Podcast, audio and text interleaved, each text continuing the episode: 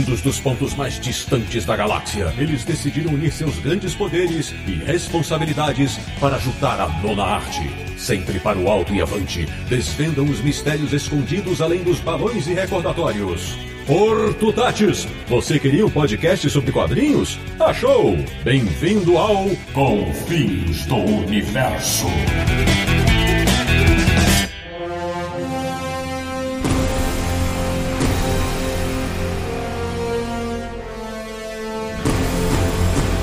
Bem-vindo, bem-vindo! Está começando mais uma edição de Confins do Universo, o podcast sobre quadrinhos mais super da internet brasileira, que é o podcast do Universo HQ, o site que tem o CEP da Fortaleza da Solidão, www.universohq.com. E o programa de hoje vai ser literalmente original. Eu sou o Sidney Guzman, falo excepcionalmente de Peruíbe, no litoral de São Paulo, e sou do time que prefere Jonathan e Marta vivos e bem. De Petrópolis, no Rio de Janeiro, o cara que está em êxtase hoje e que adoraria ser da família El, Samir Naliato. 85 anos do maior de todos. Sabia. Da República de Piranga em São Paulo. Ele que há alguns anos chegou a usar uma capa vermelha com calça jeans, mas não ornou muito. Marcelo Naranjo. O naranjo legítimo em qualquer um dos universos paralelos. Olha, rapaz. De Luxemburgo, na Europa, nosso correspondente internacional, um homem que sempre gostou de imaginar como teria sido o reino do Superman. Sérgio Codespot. Vou confessar para você que eu prefiro o Burnie. Olha aí, começou a polêmica. E fechando o nosso super time de hoje, nosso convidado especial estreando no Confis Universo do Jardim Marajoara, em São Paulo, um cara que detém o domínio do super-homem. E a gente vai explicar essa história já já. Meu amigo Fábio Marques, muito bem-vindo. Obrigado. Oi, Sidney, pessoal. Obrigado pelo convite. O super-homem que eu mais gosto é o do filme do super-homem do Christopher Reeve. Para mim, essa é a versão que vale mais. Ih, rapaz. Pois bem, meus amigos, esse Confis Universo é para comentar as muitas origens que o Superman já teve. Então, prepare-se, pois não vai ter Kryptonita que nos segure. Até já!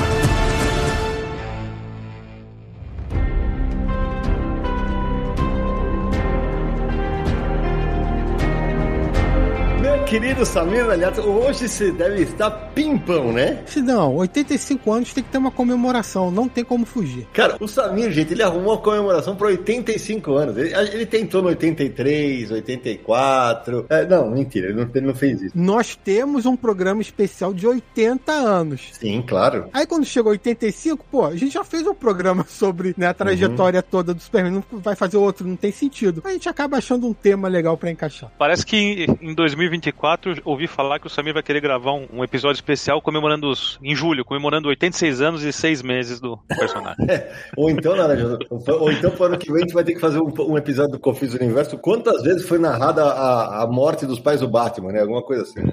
também, também. Eu acho que o Samir tá, é uma boa marcar, porque daqui 10 anos não tem mais super-homem, né? A gente não vai chegar nos 90. Vai cair em domínio público. Ó o outro aí, já, já vamos falar disso. O Mickey tem que cair antes. O Mickey caiu já, o Mickey. É, vamos ver, vamos ver essa história. Mas Samir, então, antes de começar o nosso programa, né? Aqueles contatos iniciais para quem quiser apoiar a gente no Catarse, falar do nosso patrocinador, manda bala. Pois é, Sidão, o nosso Catarse continua lá firme e forte. Conheça a nossa campanha de financiamento coletivo do modo recorrente, acessando catarse.me barra Universo HQ. Você pode apoiar em qualquer um dos planos lá disponíveis. Cada plano tem sua própria recompensa. Veja lá para que serve essa campanha, que é o que nos permite continuar fazendo esse podcast aqui e manter o site no ar. A partir de cinco reais, apenas cinco reais, você já se torna um apoiador, concorre a sorteio, tem nome listado no site, tem os nossos agradecimentos e muito mais recompensas. E Samir, uma das recompensas é ter o nome eternizado. Eu quero saber quem será eternizado neste episódio especial do Homem de Aço? Especial não, super especial. Olha só, nossos agradecimentos. Muito obrigado. Vladimir Cosme da Conceição, Caio Leão, Gustavo Rossato, Harrison Lee e Juliano Souza Ribeiro. Um abração para vocês, tamo junto, muito obrigado. E também, se não, dá o um recado da loja Comic Boom, nossa patrocinadora aqui. Lembrando que lá também tem muitos quadrinhos do Superman, então acesse lá comicboom.com.br. No site você encontra de tudo: lançamentos com 20% de desconto, pré-venda com 30% de desconto, frete grátis com compras a partir de 249 reais, e cada pedido que você faz, 15% 10% do valor retorna como cashback, você pode usar novamente. Se você é de São Paulo, você pode visitar a loja fisicamente, fica lá na rua Tijuco Preto, número 361, no Tatuapé. Bom, então agora antes de começar, deixa eu explicar para quem tá ouvindo a gente e apresentar o meu convidado especial. Eu brinquei que ele literalmente ele detém o domínio do super-homem. Foi um único momento que eu falei super-homem, né? Super-homem. Fábio, explica por que eu falei isso, por favor. Bom, é, até, eu não lembro, acho que até 2002 aqui no Brasil, né? O Superman era chamado de Super-Homem. Os mais velhos aqui da Boomers geração X, acho que ainda chamam de Super-Homem. Eu chamo de Super-Homem. Eu prefiro também. É, eu, eu prefiro, acho que faz mais sentido. Super-Homem, não que eu vá chamar o Batman de Homem Morcego toda hora, mas eu prefiro. E na época que o nome, que eu soube que o nome ia cair, que foi uma decisão da DC americana, por vários motivos, da mesma forma que Guerra nas Estrelas virou Star Wars, Ursinho Puff virou Ursinho Pooh, Winnie the Pooh, eu falei, vou aproveitar e vou registrar o nome superhomem.com. Registrei, assim, na verdade, não tem nada de errado, porque eu não sou dono da marca registrada. Claro. Aliás, ninguém é mais dono dessa marca, né? Então, por enquanto, até alguém querer o ADC ficar brava comigo por algum motivo, superifemhomem.com é o site que eu tenho. Atualmente é um site mais das minhas coisas do Super-Homem, de fotos, vídeos, coisas que eu tenha feito, coisas que eu gosto de colocar, mais do que um site. A ideia de site de internet meio que perdeu é, sentido nos últimos anos com as redes sociais, então aí eu acabo amarrando as minhas redes sociais nessa URL, né? Entendi.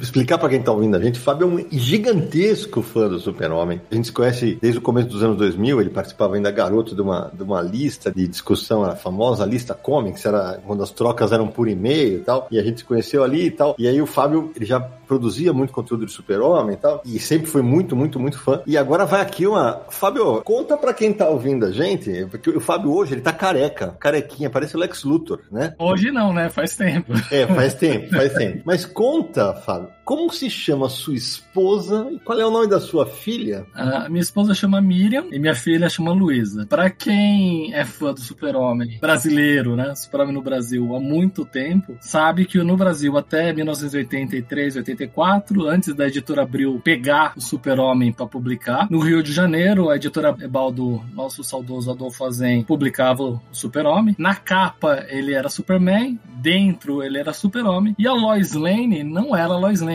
A Lois Lane era Miriam Lane. E a minha filha não deixava eu chamar ela de Lois, de Lois então ela ficou sendo Luísa. Que nos países latino-americanos e na Espanha, nos países que falam espanhol e castelhano, a Lois é Luísa, Luiz, ou Luísa Lane, é, nos filmes, nas dublagens, dentro das revistas da Panini na Espanha Espanha, na ECC do Chile, todas as editoras latino-americanas ainda chamam a Luísa, é, a Lois, né, como Luísa. O Clark é Clark. No Brasil, para quem não sabe, o Clark, antes da editora abrir, o Clark era Eduardo Lobo, né, Sidney? Isso, exato. Eu pensei que você ia até mudar teu nome para Fábio Eduardo, né? Não, não. Não, eu não gosto de Eduardo.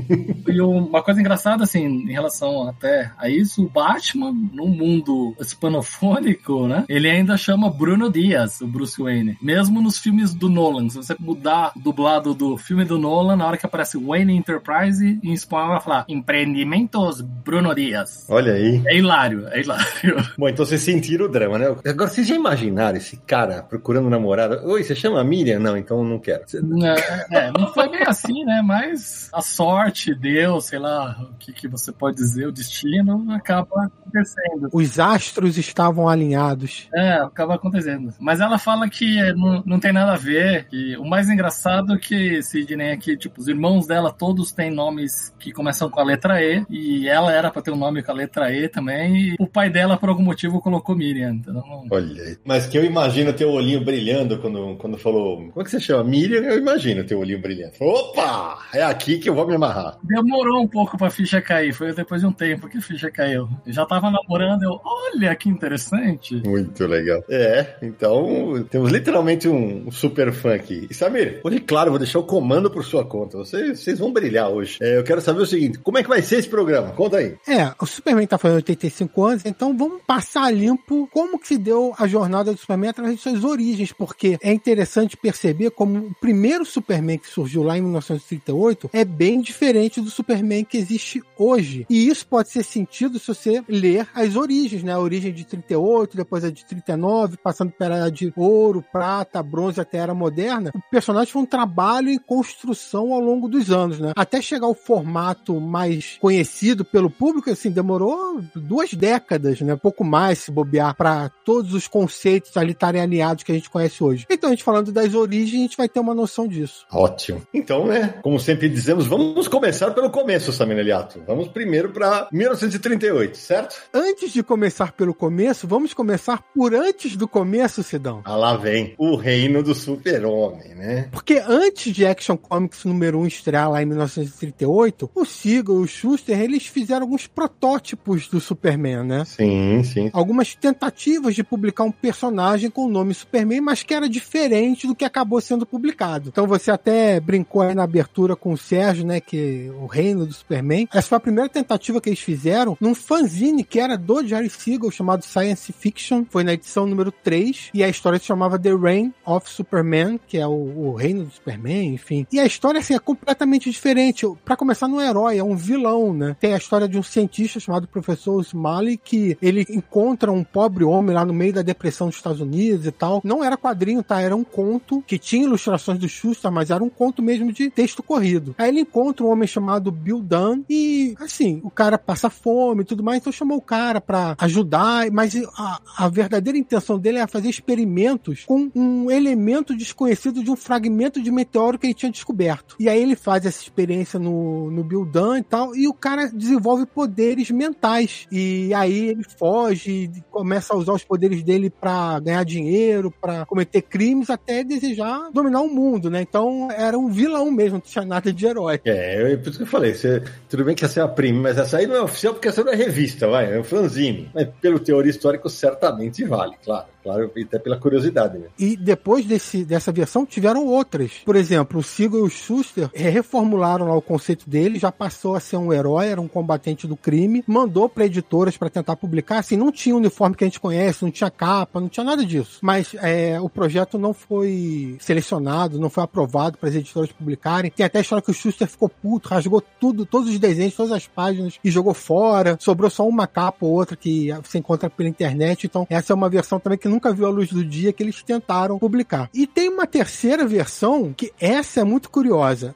foi em 1934, se eu não me engano, quatro anos antes do Superman sair em Action Comics número 1, que a história não foi com o Joe Schuster que o Jerry Siegel fez, mas foi com o Russell Keaton, que era tira de jornal. E a história é o seguinte: é uma criança que é encontrada por um casal no meio da estrada, dentro de uma cápsula, assim, parece um foguete e tal. Opa, estamos chegando perto. É. O casal leva esse garoto para um orfanato e tal, mas acaba adotando a criança. O casal se chama Sam e Molly. O sobrenome deles era Kent. O nome da criança criança era Clark. Mas a reviravolta é a seguinte: o foguete lá que eles encontraram a criança era uma máquina do tempo e não uma nave espacial. A criança teria sido enviada de um futuro distante pelo último homem da Terra de volta para o passado de 1934. Essa era essa história que os dois estavam desenvolvendo. Acabou também não, não sendo publicado, mas existem tiras disso na internet. Eu vou até linkar no post pro pessoal dar uma olhada também. Ô, Fábio, imagina quanto vale um original disso aí? É, então, eu, eu, quando eu fui, há uns anos atrás, eu fui em Cleveland e acabei acabei indo na casa do Siegel, conheci algumas pessoas da família dos dois. É, eles mesmos não sabiam dessa versão de 34, eles sabiam das outras que o Samir falou, porque essa versão, na verdade, se perdeu na história e os originais também se perderam. Ela apareceu durante o processo da família do Siegel contra a DC,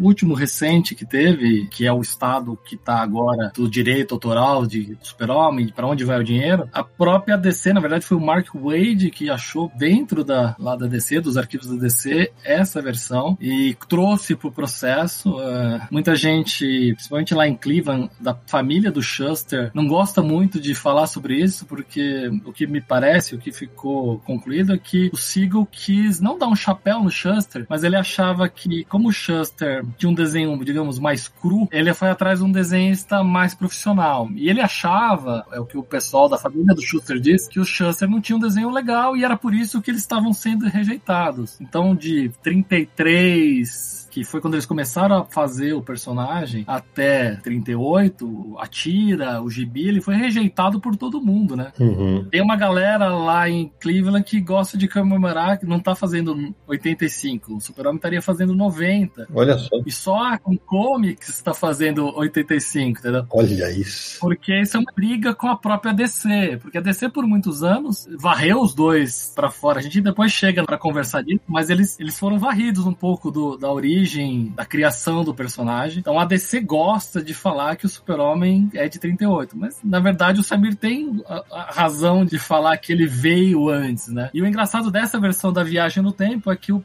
Grant Morrison diz, e o Mark Miller concorda, que o Super-Homem Red Sun, né? O, como é que é o nome em português? Entre a foice e o... É, entre a foice e o martelo. É, entre a foice e o martelo, o Super-Homem comunista, o final é isso. E o Miller diz que o Grant Morrison que contou para ele disso, e ele mudou o final final do Red Sun para incluir isso, que o super-homem volta no tempo. E aí tem mais uma coisa, né? Ele volta no tempo e aí ele volta na Sibéria, ou, entendeu? Tem uma jogada de o mundo girou 12 horas ou 24 horas, sei lá, o fuso, a Terra virou a família do Luthor que manda no Red Sun a criança do futuro pro passado para tentar arrumar o mundo, né? E aí ele cai na Sibéria. É legal que fecha um círculo completo, né? O Fábio tava falando aí que o Russell Keaton era um artista mais, mais profissional e tudo. O Russell Keaton, inclusive, inclusive desenhava tiras para jornais e chegou a desenhar Buck Rogers também. Sim, é. Então já era mais profissional mesmo. Mas aí eles acabaram saindo da parceria e o Schuster voltou. É, o Siegel ele tinha mais contato com, digamos, o mundo de fanzines. Mesmo o Mort Weisinger, que depois foi editor da,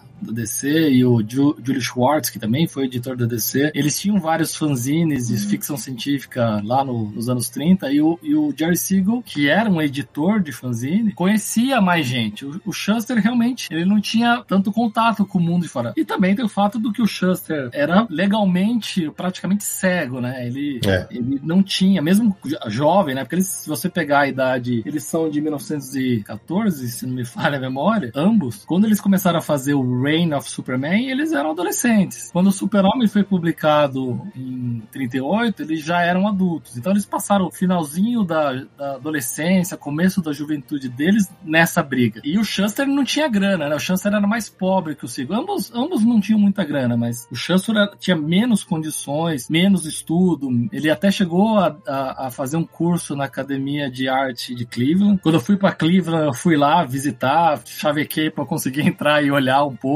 Eles têm algumas fotos do Shuster lá, porque é o, o filho famoso, né? Apesar de ele ter feito um curso de meses lá. Mas assim, ele era autodidata, né? Tipo, a galera conta que ele desenhava com o olho grudado na prancheta, assim, a mão, o olho, o olho direito, que era o olho bom dele, encostado na prancheta. Ele sofria bastante. Então, não me espanta que o Sigo tenha tentado emplacar o personagem que ele queria, né? Com um desenhista mais profissional. E a ideia do Sigo e do Schuster era que Superman fosse uma tira de jornal mesmo, porque naquela época a tira tinha mais status. Era o que pagava, né? Era o que pagava melhor. É, os caras ricos, né? Do Flash Gordon. Uhum, é isso mesmo. E acabou que, quando eles publicaram, acabou publicando um quadrinho, até porque naquela época as revistas, elas eram usadas, eram antologias, primeiro que eram antologias, não existia revista de personagem. Tanto que era tudo o nome era Detective Comics, Action Comics, Morphin Comics, assim, não tinha o nome do personagem no título da revista, né? Isso só foi ter justamente com o Superman 39, né? Antes disso era tudo antologias e tal, e muitas delas reuniam tiras de jornais nas revistas, tiras que já tinham saído. Então a ideia é, vamos fazer tira para ganhar grana, para ganhar status e tal. Só que eles não conseguiram, né? É, tem até o que eles contam, né? Que quando a National Publications, que era o nome da DC lá atrás, quando eles pensaram em fazer Action Comics número 1, um, o Vince Sullivan, que era o editor, é, recebeu do Max Gain as folhas, eram 13 páginas que eles tinham. Na verdade, eram 13 páginas em tiras, separadas em tiras. E ele falou: vamos publicar isso aqui. Se você pegar a capa da Action Comics número 1, um, aquele desenho famoso do carro verde, verde do super-homem carregando é uma das tiras que lá dentro da história aparece que ela foi explodida pra cá. Porque era o que eles tinham, eles não tinham muito mais coisa pronta. Apesar que eles tinham uma origem que depois eles publicaram. Mas quando eles venderam o super-homem, ele, eles até venderam, e aí o número bate, eles venderam as páginas, as 13 páginas, por 130 dólares, que dá 10 dólares por página. Esse foi o valor que eles, o cheque que apareceu há pouco tempo atrás, na verdade não tão pouco tempo atrás, na época do processo, mostra que eles venderam a história por esse valor, é 10 dólares por página. Esse valor na época, uh, claro, não vamos nem discutir o quanto passou a valer o personagem depois e o quanto eles receberam. Mas também não era um valor comparável ao que seria hoje esse valor, né? Seria um valor o quê? Para comprar um carro?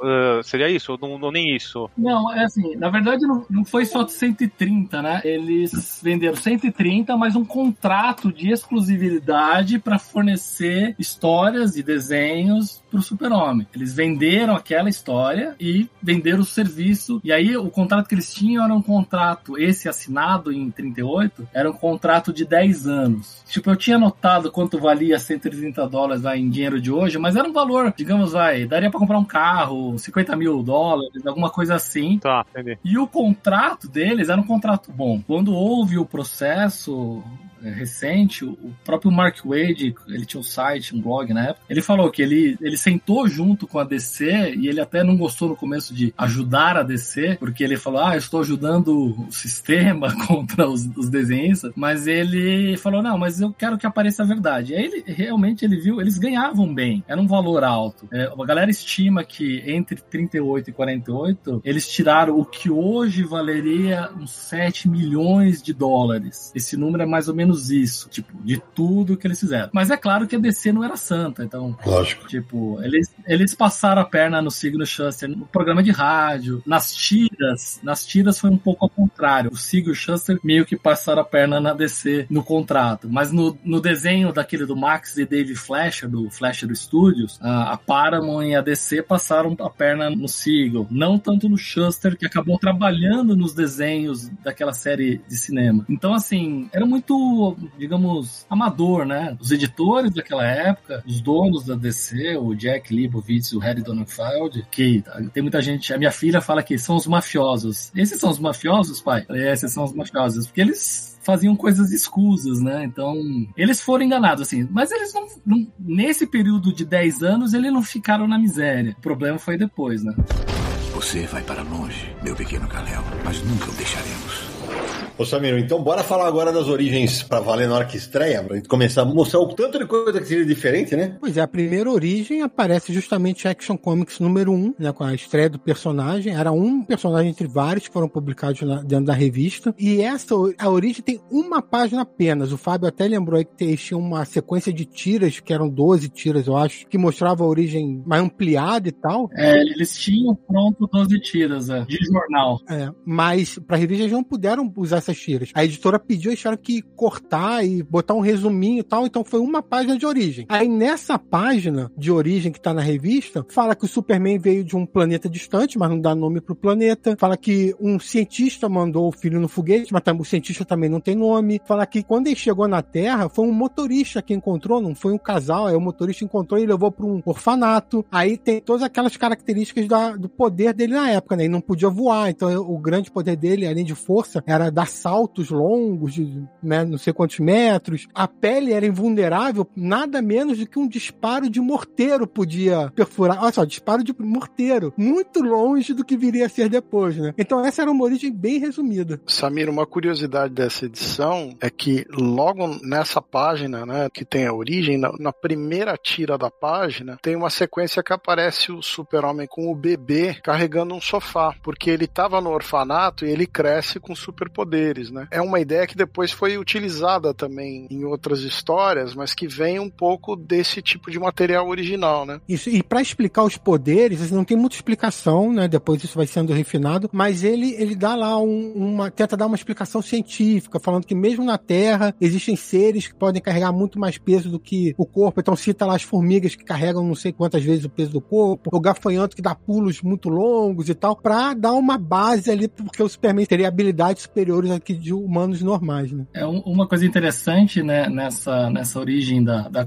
número 1 um, é que na hora que descreve os poderes, como o Sérgio falou, ele fala que ele pula um oitavo de milha, alguma coisa assim, eu não lembro exatamente esse número. É, isso aí. A explicação científica era o máximo, né? É, então, e esse um oitavo de milha, o legal é que, não se sabe se é coincidência ou não, é a distância entre a casa do Siegel e do Shuster, lá em Cleveland. Uau! E em Cleveland, recentemente, eles estão tentando fazer um tipo uma mini maratona que passe no dia do aniversário do Super-Homem, nesse bairro, nesse trecho, porque diz a lenda, né, no dia que o Siegel sonhou com essa versão do Super-Homem, na manhã seguinte ele foi correndo da casa dele até até a casa do Shuster com as ideias borbulhando na cabeça e eles ficaram o dia inteiro depois desenhando aquilo. E essa distância de um oitavo de milha tá lá na Action Comics número 1. Um. Foi o que ele correu até a casa do Shuster. É, ele correu até a casa do Shuster. Eu tentei correr quando fui para Cleveland, não consegui. Meu Deus do céu. O Sigo ainda era um esportista lá, tá vendo? É, eu não consegui. Eu fui andando, minha mulher foi do lado, a gente foi conversando. E o mais louco é que, assim, você vê que era uma coisa que ainda tava nascendo, né? Né? Tipo, porque eles tinham pouco tempo para escrever, então eles jogaram numa página tudo que tinha, né? Tudo que eles podiam colocar naquele pequeno espaço, eles colocaram. E aí eles não se limitaram em, ah, vamos chamar já de Krypton, vamos chamar de Jonathan, vamos chamar de Jorel. Não tinha nada disso, né? E ó, a gente tá falando, é claro, de Era de Ouro, né? De acordo com os, os pontos históricos aí definidos e tal, a Era de Ouro começa justamente com a publicação de Action Comics número 1 e a aparição do Superman. As primeiras origens foram todas contadas na Era de Ouro ouro. Aí quando a gente, o papo foi evoluindo, eu vou falando, ó, agora já estamos na era de prata. Então, só para situar historicamente cada ponto, né? E a segunda história de origem do Superman acontece um ano depois, em 39, mas olha aí que a curiosidade. Não foi na revista Superman número 1, foi na tira, porque aí eles conseguiram publicar a tira de jornal do Superman, o personagem já estava famoso, né? O personagem já era conhecido, as crianças, a criançada gostava. Eles conseguiram fazer a tira. A tira é distribuída pela McClure Syndicate. E aí eles conseguiram pegar aquelas tiras que eles tinham feito feito as 12 tiras que contavam a origem e publicaram no jornal. E aí, quais são as diferenças de origem? São muitas, porque, primeiro, eles tiveram bem mais tempo para colocar Krypton pro leitor. Então, o planeta é nomeado pela primeira vez. Krypton foi numa tira de jornal. O nome do cientista também, mas não foi Jorel, foi Jorl. não tinha o E, era Jor Ifen L. E a Lara não era Lara, ela Lora, com O, né? E o Kalel também, seguindo o nome do pai, era Cal Ifen L, né? Não era o Kalel. Então, começou a aparecer os nomes, o planeta, tudo mais. E a origem, o que acontece com o planeta, que eles explicam na tira, é que Krypton sofre terremotos e tal. O Jor descobre que o planeta vai explodir por causa de um cataclisma interno. E aí, inspirado lá numa conversa com a Lore e tal, ela tem, ele tem a ideia de mandar a população de Krypton pro espaço para chegar em outro planeta e tudo mais. Mas ninguém acredita nele. E aí, todo mundo acha que ele enlouqueceu e tudo mais. Ele consegue construir uma nave, mas só o que ele consegue fazer é para enviar a própria família família. E aí constrói um pequeno protótipo e tal, mas quando vai testar, a destruição de Krypton começa e aí só tem tempo de colocar o filho e mandar pra Terra. E aí essa acaba sendo a origem básica, né? Um planeta que vai ser destruído, a maioria das vezes por causa de uma instabilidade interna do planeta, manda o filho pra Terra e aí na Terra a criança ganha poder, é encontrada por um casal, ganha poderes. Varia também a origem dos poderes, a gente vai falar sobre isso, mas aí se torna um grande herói com aquela roupa azul e capa Essa é a segunda, né, Samir? Essa é a segunda vez uhum. que foi uhum. contada a origem na tira de jornal, em preto e branco. Exatamente. Samir, mas olha a curiosidade, né? Você falou que isso foi em 39 na tira, né? Uhum. Em Superman número 1, que também é de 39, aquela versão original de Action Comics, aquela uma página, foi esticada para duas, né? Sim. E aí você tem, você não tem nada do, do Jor-El, né? Você só tem o, o foguete saindo de Krypton. E aí o casal que descobre o foguete, o curioso é que esse casal que chama os Kents, a mulher se chama Mary. Sim. E é nessa origem a primeira vez que um casal encontra a criança, porque na tira de jornal também era um motorista, não foi o casal. É, mas eles estão num carro, né? Eles adaptaram para que esse casal que vai adotá-los, eles descobrem mais num carro. Sim, sim. E o curioso é que antes dele virar o super-homem, os dois morrem. Os dois pais adotivos morrem. Tem uma cena dele no cemitério com o túmulo dos dois. Isso é muito diferente diferente do que a gente conhece hoje, né? E também o nível de poder do Superman vai aumentando na segunda origem, porque nessa aí da revista do Superman número 1, já fala que nada menos do que uma bomba podia penetrar na pele. Então deixou de ser um tiro, né, e passou a ser uma bomba, ó, já tá ficando mais forte. Um negócio louco dessas, digamos, três origens que a gente já passou é que as da Action Comics saíam em 18 de abril de 38 e menos de seis meses, em 16 de janeiro de 39, sai a tira de jornal e menos de quatro meses depois, um pouco mais de quatro meses, dia 18 de maio de 39, que sai a Superman número 1. Você pega aqui num período de um ano e um mês, o Shuster e o Siegel estão mudando a personagem, criando o personagem conforme o personagem está sendo publicado. Porque era o jeito que eles aprenderam a fazer quadrinhos, né? Eles não, eles não sabiam o que eles estavam fazendo, era tudo novidade. Eles eram dois garotos. O curioso é que dentro dos quadrinhos, sem falar em tiras ou outras mídias, a próxima vez que eles vão mexer bastante nesse material já é com o Bill Finger escrevendo e com o Wayne Boren, né? Numa edição que é de agosto de 48, data de capa, né? Agosto de 48, que é o Superman 53. Na verdade, tem uma vez antes, Sérgio. Tem o Superboy antes. É, tem o Superboy. Ah, sim. O Superboy muda a origem dele. Antes da gente passar pra esse Superboy, deixa eu só apontar uma coisa. Nessa história do Superman número 1, a história de origem tem duas páginas. Mas a história da edição mesmo tem uma curiosidade, porque ela é os eventos anteriores da história de Action Comics número 1. Então, porque em Action Comics número 1 aparece lá o Superman tentando salvar uma mulher que vai ser foi condenada à pena de morte e tal. E aí mostra exatamente antes como ele descobriu isso para livrar a mulher. E também mostra como o Clark Kent conseguiu um emprego no Estrela Diária. Não era Planeta Diária, era o jornal Estrela Diária, né? Hum, falando em nomes, quando essa primeira fase do Superman, quando finalmente chega no, no, Brasil, muita gente já sabe, mas lembrar que o Clark Kent é batizado de Edu Kent, repórter Edu. E aí vem a origem que o Fábio e eu a gente comentou, que é do Superboy, né? O Superboy ainda tem, é, no meio do caminho aí, enquanto está sendo definido os conceitos, a mitologia, em 1945, veja, em 1945, a gente está em meados da década de 40, terminando a Segunda Guerra Mundial, vários personagens têm sidekicks. Então teve o Robin do Batman e outros foram sendo criados para outros heróis e tal, mas porra, Superman não pode ter um sidekick. Como é que vai vir outra criança de Krypton? Não tem como. E aí a ideia que eles têm para driblar isso é fazer o Superman adolescente, jovem, seria o Superboy. E aí em More Fun Comics número 101, escrito pelo Jerry Siegel e desenhado pelo Joe Schuster, eles apresentam o Superboy. Mas para fazer isso, eles precisam mudar a origem, porque nas origens anteriores, quando o Clark se transforma em Superman, ele já é adulto. Mas aqui não, é adolescente. Então gente tem que fazer um retcon na origem. Retcon, para quem não conhece o termo, é continuidade retroativa, né? Eles mudam alguma coisa no passado para justificar uma nova, um novo acontecimento e tal. Eles fazem no Superboy. E aí, a, a origem, assim, é claro, a, vários pontos são iguais, né? A criança é enviada de Krypton que está sendo destruída para a Terra, ele é encontrado aqui, o foguete é encontrado, é resgatado e tudo mais. Só que aí, no momento que os pais adotam, né, o, o Jonathan e a Martha Kent, começam a criar o, o Clark, em determinado momento, adolescente, aí decide começar a agir para ajudar as pessoas com a roupa azul, vermelha, com o símbolo do S, tudo igual. Só que adolescente. E aí ganha o nome de Superboy. E aí tem essa vida heróica. E nessa versão, nessa,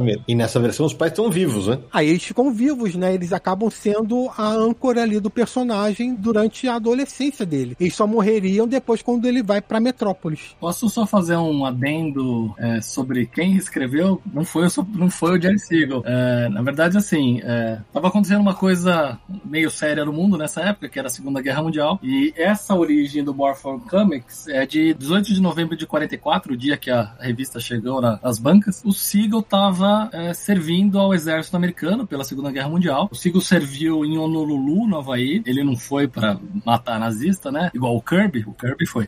o Jerry Siegel ficou em Honolulu, escrevendo jornal, fazendo filmes, é, várias coisas que não era bem guerra, né? E aí, quando ele tava lá, em, ele só sai do exército em 46, é, mesmo depois da guerra. A resignação da guerra do Jerry Siegel é dia 21 de janeiro de 46. Enquanto ele tava lá, a DC resolve pegar uma história que a DC tinha rejeitado do Superboy. Ele tinha bolado o Superboy e ele queria vender o Superboy como se fosse um novo personagem, antes dele ir pra guerra. E a DC A National na época falou que não, que não queria, que não precisava, rejeitou. Ele foi pra guerra e lá, enquanto ele tava lá, a DC, a National, e o editor Whitney Wellsworth, eh, junto com Harry Donenfeld e o Jack Lobovitz, que eram os donos da DC, falaram: vamos, vamos publicar o Superboy. Como o Samir disse, porque era a época dos sidekicks, dos moleques, dos teenagers como heróis. E aí eles publicaram. Quando eles publicaram, o Shuster foi chamado para desenhar. Ele desenhou, usou os desenhistas do Shuster Studio, porque nessa época a visão dele estava muito ruim já. Ele desenhava apenas o rosto do Super-Homem, da Lois, e os outros desenhistas do estúdio dele desenhavam o resto da história. Mas ele mandou um telegrama pro Siegel falando: Ó, oh, os caras publicaram aqui o Superboy. E Siegel ficou puto da vida,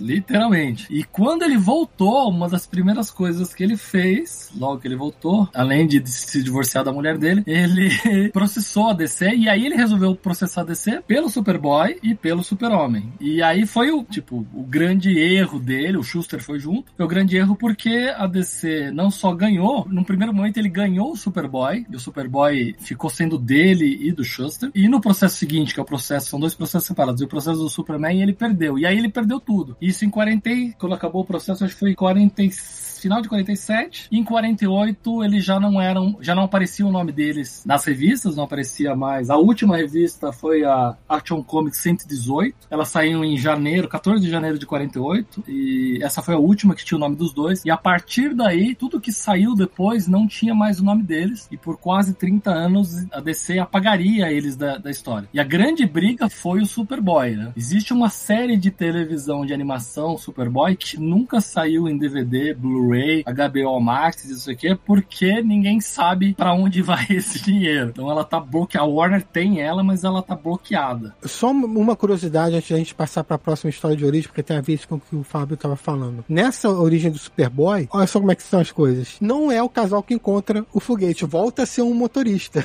Olha isso, velho. E o, o casal Kent adota depois no orfanato. Então vai e volta, né? Quem encontra um casal, quem encontra um motorista e fica nessa. E aí, como o Fábio falou, em 48 comemorou comemorando 10 anos do Superman, né? É a primeira década. O Siegel e o Schuster param de trabalhar com o Superman por causa de brigas com a DC e tal. E aí vem a primeira origem que não é contada, né, pelo Siegel e tal. Acaba sendo como se adiantando Superman 53 do Bill Finger, co-criador do Batman, com o Wayne Boring, né, o Sérgio? É, Wayne Boring como desenhista, né? É, um, é uma história que inclui diversos elementos já óbvios, né? Ele carregando o ônibus, ele tomando tiro de canhão. Aqui ele já voava, né? Não é mais uma coisa dele dar saltos, né? Você tem as cenas de Krypton, você tem o, o, os personagens já com outro nome, e aí você tem um casal que encontra um foguetinho com um bebê dentro, mas é esse mesmo casal que adota Samir. O mesmo casal que descobre o foguete no carro é o mesmo casal que adota. Sim, todas as origens, quando é um casal que descobre, é o mesmo casal que adota. E não citam mais o nome Mary, né?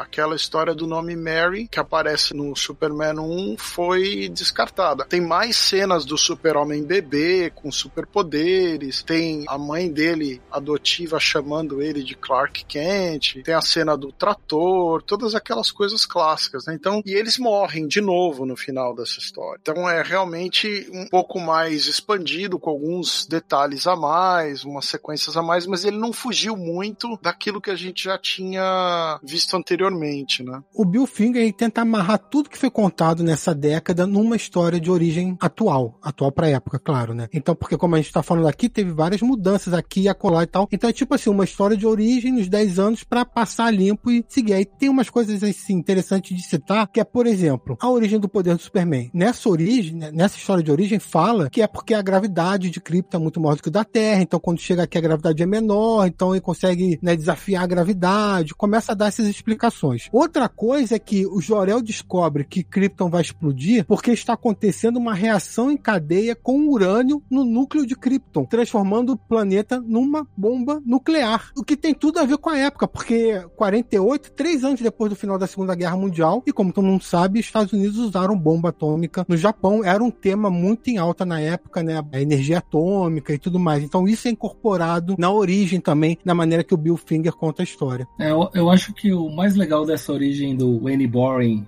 e do Bill Finger é que os Kents, pela primeira vez, são fazendeiros do meio oeste americano. Ah, verdade, foi a primeira vez. É, antes disso, você você vê que é um lugar, digamos, bucólico, onde o motorista, ou o casal e o orfanato está, né? Mas eles não falam muito quem são aquelas pessoas, o que elas fazem. E aí tem uma coisa, até pelo momento, né, que é, no momento político americano de falar do cinturão agrícola, do meio oeste americano, daqueles valores do American Way, é dali que vem a moral do super-homem. Então, para mim, é o mais legal é pela primeira. É, na verdade, é a primeira vez nos quadrinhos, porque tem um. Tem uma, depois a gente chega nisso, tem um, tem um, um livro, é uma novela, né, um romance, o anterior de 42, que é a primeira vez de verdade que eles são fazendeiros. Mas é legal ver que eles estão com essa preocupação de explicar por que, que ele é bom, né? Por que ele não ficou do mal? Quem deu aqui essa moral? Foi o John, a Mary, que ainda não são Jonathan e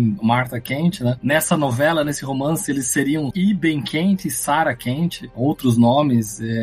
E aí esses nomes também têm a ver com a origem deles, né? De onde eles são, de que religião que eles são, entendeu? O super-homem começa a ficar menos judeu, para mim essa é a grande diferença, que o Sig e o Schuster eram judeus, e ele começa a ficar mais cristão e americano. E aí tem esses valores que vão entrar no personagem a partir daí. Ô Fábio, você tá falando né, que ele, essa história dele ser, ele ser uma boa pessoa, vamos assim, vai, um bom alienígena, né? É, sim, é um alienígena do bem, né? É, só que nessa versão, se eu não me engano, ele era meio justiceiro, né? Ele não era tão bonzinho com os vilões, né? Ele pegava mais pesado, não é isso? É, em 48, não. É. Quando a gente tava naquela origem que o Samir tava falando antes do Superboy, que é a do Siegel, do Shuster, realmente, ele era mais um justiceiro social. Ele era mais socialista, ele lutava pelo social. Ele era realmente o defensor dos fracos e oprimidos, né? É, direção dos fracos. Assim, isso é uma coisa que quando eu, por exemplo, eu, é, o Sidney no começo falou que eu coleciono, tenho bastante coisa do Super-Homem, leio e tudo mais, mas eu só entendi o Super-Homem no dia que eu cheguei em Cleveland, no bairro lá onde o Siegel Schuster morava. Para mim foi uma surpresa brutal, porque assim, hoje em dia lá é um bairro negro muito pobre, mas lá nos anos 30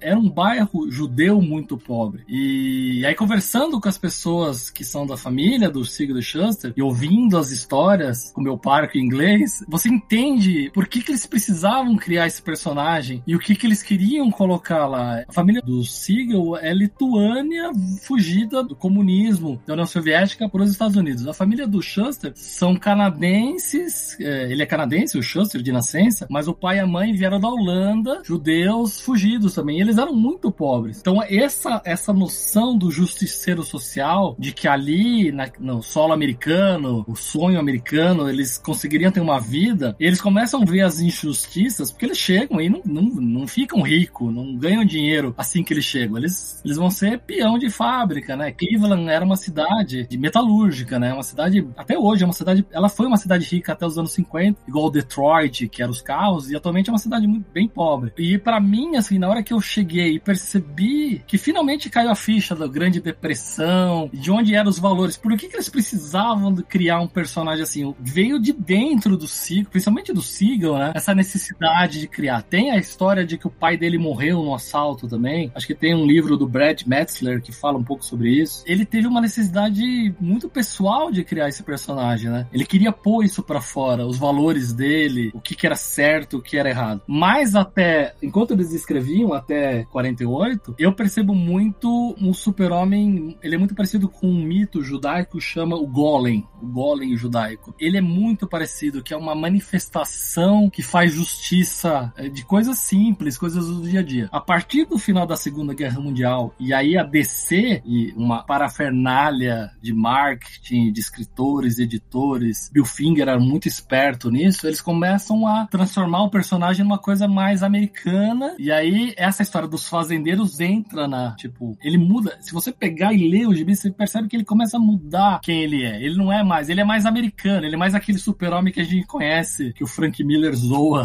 no Cavaleiro das Trevas. Ele já é de direita, digamos assim. Então você pega de, até 48 ele é de esquerda, de 48 pra frente ele começa a ser de direita. O Superman, quando ele é criado pelo Siegel Schuster lá em 38, é um personagem anti-establishment. Ele é um cara que ajuda os pobres, é um cara que desafia o sistema. Na primeira história, ele invade a casa do governador, arranca o cara do quarto pela goela e fala: Ó, aquela pessoa lá você tem que salvar da sentença de morte porque ela é inocente. Depois disso, ele vai atrás, ele, ele salva uma mulher que tá sendo espancada pelo marido. Ele invade a casa do cara e, e manda prender o cara, entendeu? Ele fala uma coisa legal pro marido. Você gosta de bater nela? Vê o que você sente do que você já faz pra sua mulher. Ele é um justiceiro, realmente. É isso mesmo. É, e ele agia mais à noite. Os desenhos eram com traje mais escuro. Ele era perseguido pela polícia, né? Muitas coisas que depois ficaram associadas com Batman. E Samir, pra quem tá ouvindo a gente, deve estar encantado com as histórias do Fábio ter ido e tal. No site do Fábio, super-homem.com, tem as fotos do Fábio na casa do Joe Schuster, na casa do Jerry Siegel. É, o Fábio teve fotos com vários atores. Eu não entrei na casa do Siegel porque quando eu cheguei lá, a família que mora lá não estava e eu falei, não vou, Claro. não vou me meter aqui, não vou fazer nada, né? Mas você tem na porta. A foto é na porta da casa, né? É, na porta. É, na porta foi feito um tipo um, nas duas, nos dois locais foram feitos tipo uns memoriais, né? É. A casa do Schuster não existe mais, era um prédio de quatro andares que foi demolido acho que no final dos anos 60. Ela não existe mais. A casa também, você percebe que como ela era tipo um prédiozinho, ela era mais pobre, era um quarto e sala e morava ele, a irmã, o pai, a mãe o irmão, era, ele era, o Schuster era bem mais pobre. O pessoal de lá de Cleveland conta que na casa não tinha calefação e ele que tinha que desenhar com luva. E ele cortava a luva de lã nas pontas dos dedos pra sentir o lápis, porque era muito frio, né? Cleveland tá lá no quase, tipo, em cima tá lá o Lago Erie e depois é o Canadá. E ele era canadense, né? E o Schuster era uma casa melhor, né? E o, o, o Schuster era o, o- era o sexto filho de uma família que todo mundo, é, tipo, acho que o irmão mais velho era 10 anos mais velho que ele. Então ele era o temporão, então ele era meio, digamos, mimado. A condição dele só piorou quando o pai, real- pai dele realmente mudou a, a- a condição social. E é por isso que muita gente fala que foi a morte do pai que fez ele criar o super-homem. Que ele, tipo, o dinheiro miou, ele perdeu o pai e ele teve que sonhar mais alto, né? Você veio nisso. Você é a resposta, filho. A resposta para estamos sozinhos no universo.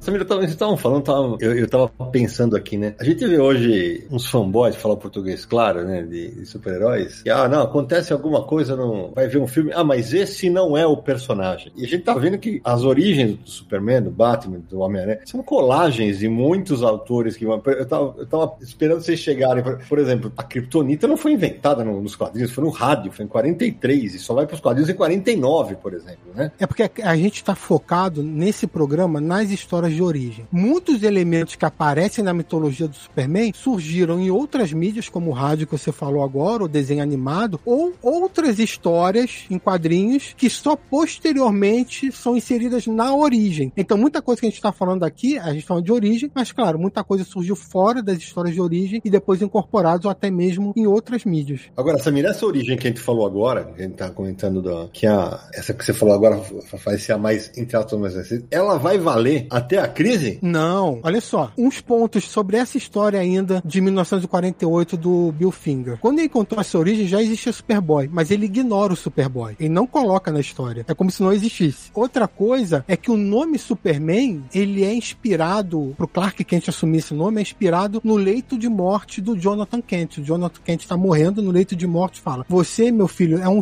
é um super-homem e tal, né? Tem que fazer o bem e tal. E ele pega a palavra super, Superman, no caso, em inglês, pra ser a alcunha dele de herói. Aí estaria a origem do nome. E a outra coisa também é que, alguns números depois, em Superman 61, escrita pelo Bill Finger e pelo Al Plastino, em 49, é a primeira vez que o Clark descobre as origens alienígenas dele. Né? Porque o leitor sabe a como ele veio de cripto e tal. Isso, ele não sabia. Aí mostra ele descobrindo É tipo uma, uma viagem no tempo, né? Ele tem um corpo espectral que volta no tempo, um negócio assim. Não é aquele aquele negócio de vídeo com o Marlon Brando aparecendo, né? Exatamente. E essa é a mesma história que aparece a Kryptonita pela primeira vez nos quadrinhos também. É uma história que tem um cara lá que pensa que tem poderes mentais e tal, e tem uma turba com uma pérola na cabeça, na turba. Só que não é uma pérola, é Kryptonita. Então ele pensa que tá fazendo magia pro Superman ficar fraco, mas é a Kryptonita. E aí o Superman tem que fazer alguma coisa pra derrotar esse cara e tal. E aí tem esse negócio, essa viagem astral maluca e tal. Ele volta pra Krypton e descobre a origem alienígena dele. É, O desenho do Aplastino é muito legal porque ele desenha, tipo, o super-homem em Krypton, né? Meio flutuando, assim, todo branco. Tipo, só o contorno em linhas e ele todo branco, como se fosse um fantasma, vendo os acontecimentos. Tipo, aí o planeta explode, ele segue a navinha no espaço. É uma viagem muito louca. Aí vê os Kents encontrando ele, aí que ele descobre, pô, sou eu. É aí que ele descobre que é a origem dele. E a última origem da Era de Ouro, que é contada com o Superman, acontece em Action Comics número 158, também do Bill Finger com o Wayne Boring, que é basicamente a mesma história de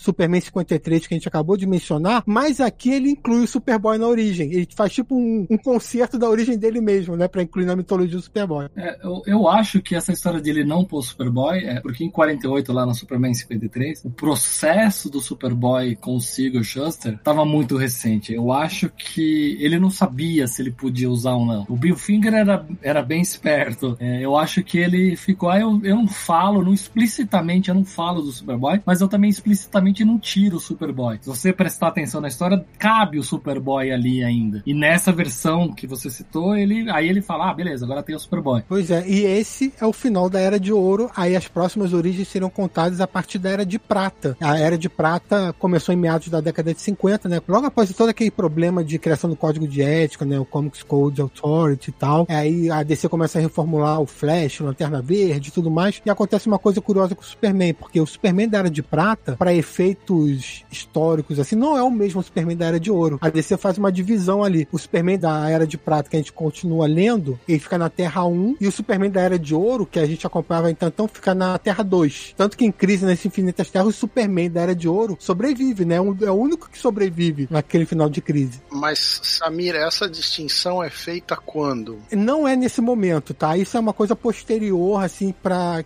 até a DC até usa o símbolo do S é diferente de um e do outro. Eles mantêm o L, né? Cal, hífen L para da Era de Ouro e o L para Era de Prata. Não tem um momento definitivo assim. Quem sobrevive da Terra 2 também é, é a Miriam Lane dele, né? Sim. Ela continua viva. Se vocês pensarem bem, a, a Lois, e eu sou um grande defensor da Lois, ela, junto com o Super-Homem e o Clark, são os personagens mais antigos dos quadrinhos. Antes do Batman, antes da Mulher Maravilha. Ela é a primeira heroína, grande heroína dos super-heróis, né? É um bom ponto. É, e é só jornalista, né? Tipo, uhum. ela não é nada além disso. E por algum motivo, o George Pérez e o Marv Wolfman mantêm ela viva depois da. Eles não conseguem matar ela. É, eles dizem que é uma coisa mais sentimental mesmo, né? Assim, a gente não quer que eles morram, a gente vai, eles vão ficar guardados e tal. É um belíssimo final. Ela fica, entendeu? e ela só vai morrer, acho que na crise final, né? Que ela a Miriam Lane. É outra história. É, aí é outra. É, é outra história. Mas aí a primeira origem, então, da Era de Prata acontece em Superman 146, de 1961, escrita pelo Otto Binder e desenhada pelo Al Plastino. E aí, essa edição, inclusive, foi... A gente não tá falando onde que saiu essas edições no Brasil. Essa, curiosamente, eu, eu, eu, eu anotei todas, mas essa é o Pelebal. A única vez que saiu no Brasil foi Pelebal, na edição Mundo Maravilhoso de Krypton, de 1975. E aí a história se chama A História Completa da vida do Superman. Uhum. Agora, Samir, você tava falando, sabe porque eu tô, eu tô aqui meu, pensando, com a minha cabeça de editor pensando, é que a DC nunca fez um compilado com todas as versões de origem? É, a gente chegou meio a falar sobre isso. Né? A compilado de todas as origens não fez, fez de algumas. É, fez algumas só, né? Algumas tem, tem coleções, antologias e tal. Mundo de Krypton tem muito disso. É, depois eu falo um pouquinho de Mundo de Krypton. Samir, essa história do Action Comics 146, ela já é começo da era de bronze bronze, né? Porque é 61. Não, é era de prata ainda. Era de prata, porque a era de bronze pro Super-Homem começa no dia que o Kirby chega no gibi do Jimmy Olsen, em 1970. Ah, na década de 70, então. É, ainda é, porque assim, pro Super-Homem, a primeira história de Era de Prata, eu acho que eles consideram a Flash,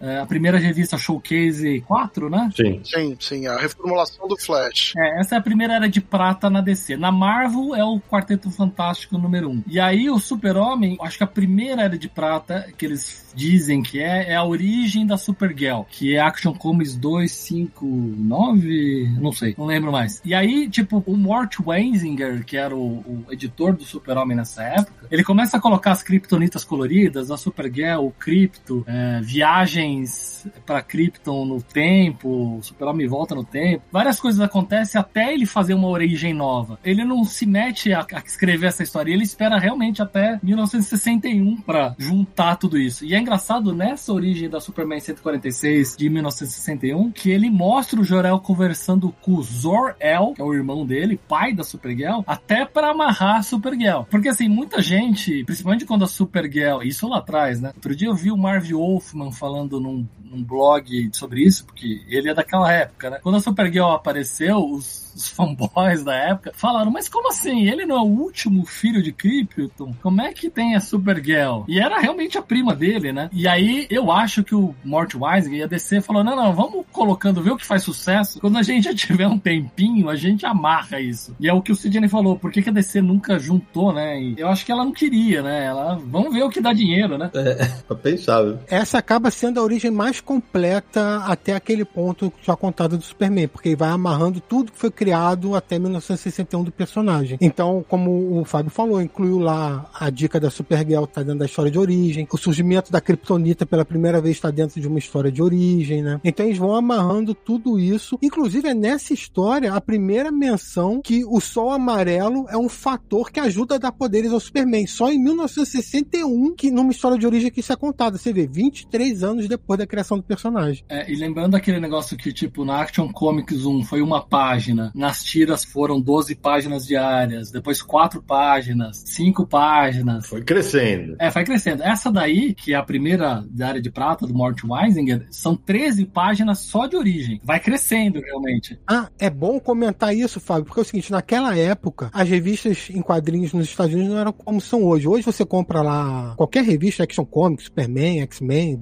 Homem-Aranha, sei lá. É uma história numa revista de 20 e poucas páginas e beleza. Naquela época não, a revista tinha, sei lá, 60 e tinham 3, 4 histórias dentro. Então essa história tinha 13 páginas com origem, depois tinha uma outra história, depois outra história. Né? Eram maiores e com mais de uma história dentro de cada uma. E só custava 10 centavos. É.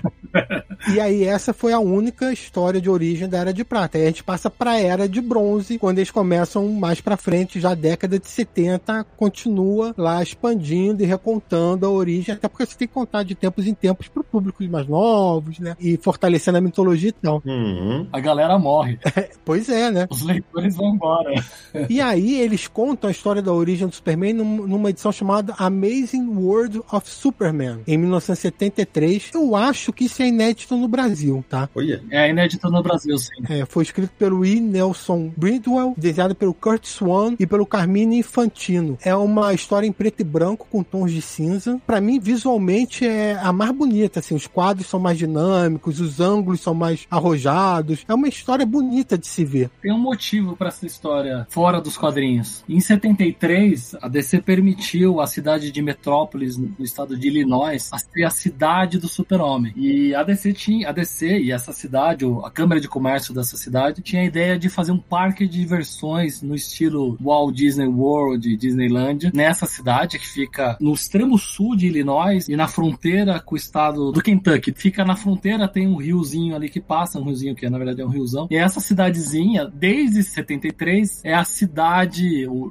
The Rome of Superman. Por que, que a DC fez isso? Não é só porque a cidade chama Metrópolis. Porque nessa época de 73, a DC ainda queria apagar Cleveland e o Siegel e o Shuster da história do Super-Homem e queria usar isso para que Cleveland não usasse o nome Home of Superman. Isso depois acabou. Cleveland conseguiu ganhando esse direito na justiça, mas bem mais recentemente. E aí essa cidadezinha virou, é, essa cidadezinha tem um, um evento anual em, na primeira semana de junho. É, eu fui patrocinador duas vezes desse evento para ajudar eles. É uma cidade muito pequena, é quase uma menor que Smallville, deve ter mil, dois mil habitantes. Tem uma estátua gigante na praça central da cidade. E essa revista foi para juntar dinheiro, para arrecadar dinheiro. E ela no, naquele formato Treasure, naquele formato gigantão. Igual aquela do Muhammad Ali, do Super-Homem. É tipo um tabloide, né? Formato tabloide maior. Ela é bem grande.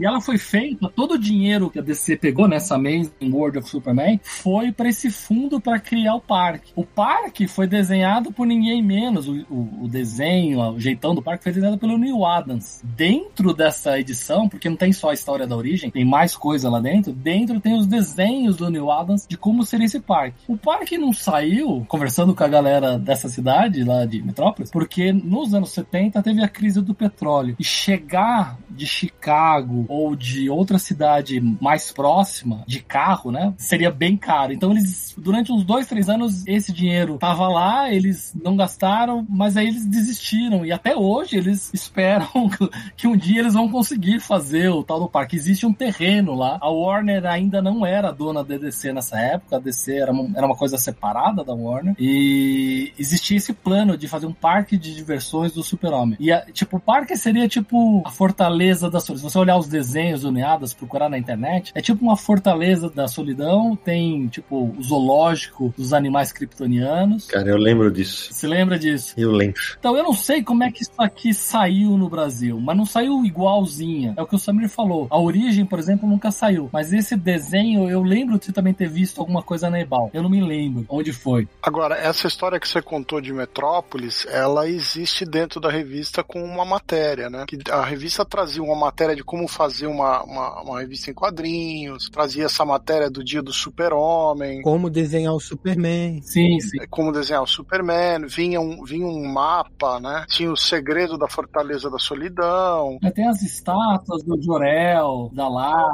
É, tinha uma série de coisas especiais ali na revista. E a capa vinha, que era o Official Metropolis Edition, né? Que é isso que a gente está falando aqui, que é a revista oficial para promover o lance da cidade, né? É muito interessante que a cidade. Existe um museu do Super-Homem lá, tem um cara, é, que agora me foge o nome dele. Ele é o maior colecionador de Super-Homem do mundo. Ele tem, o museu é dele. O museu ficava em outro lugar nos Estados Unidos, e aí quando aconteceu essa ideia, ele moveu com a família o museu da cidade dele para Metrópolis. E acho que essa semana, essa semana que nós estamos agora, o museu, estamos em 2023, o museu faz 30 anos. Então, se vocês procurarem no Facebook, mesmo na internet, vocês acham o site do museu, eles estão com umas promoções de coisas antigas. O interessante dessa galera dessa cidade é que é uma galera dos anos 50. Então, os fãs que acabaram fazendo o museu e, e fazendo a estátua e fazendo o movimento todo são fãs do George Reeves, são fãs de um outro super-homem, de uma outra era do super-homem, da era de bronze, menos até da era de prata. Eles são os fãs roots, assim, do super-homem. Então, tipo, você chegar lá e falar do Henry Cavill, eles não gostam muito, entendeu?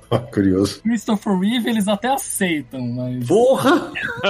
eles são da galera do George Reeves, mas é, são senhores de uns 70, 80 anos. É muito legal, é, é muito legal de ver como o super-homem nos Estados Unidos, eles são loucos por ele, mas é como ele é antigo e como ele é, faz parte da cultura deles. E como é geracional, né? É geracional, é muito geracional. O Samir tava falando dessa revista, eu acho que a Panini tem uma grande oportunidade de lançar, porque a própria Dance lançou uma versão em capa dura há uns dois anos atrás. Eu tenho essa edição em capa dura. É, eu também tenho. Ah, os dois. É claro que você tem, né? eu tenho a antiga também, mas a antiga tá no plástico, eu não posso mexer porque eu destruo ela. É que eu, ela é, o papel não é capa dura, né? É fácil, como ela é muito grande, ela é fácil de estragar. E assim, o louco é que é muito geracional. É isso que você falou, Sidney. Para cada fase do Super-Homem, tem uma galera que gosta. E até por isso que eu acho que tem tantas origens, né? Eu lembro bem que a gente vai entrar já já, quando veio a origem do Burning, imagina, a galera da, da Era de Prata, cara, nossa senhora, né? Ah, é, essa galera da cidade não gosta do Burning.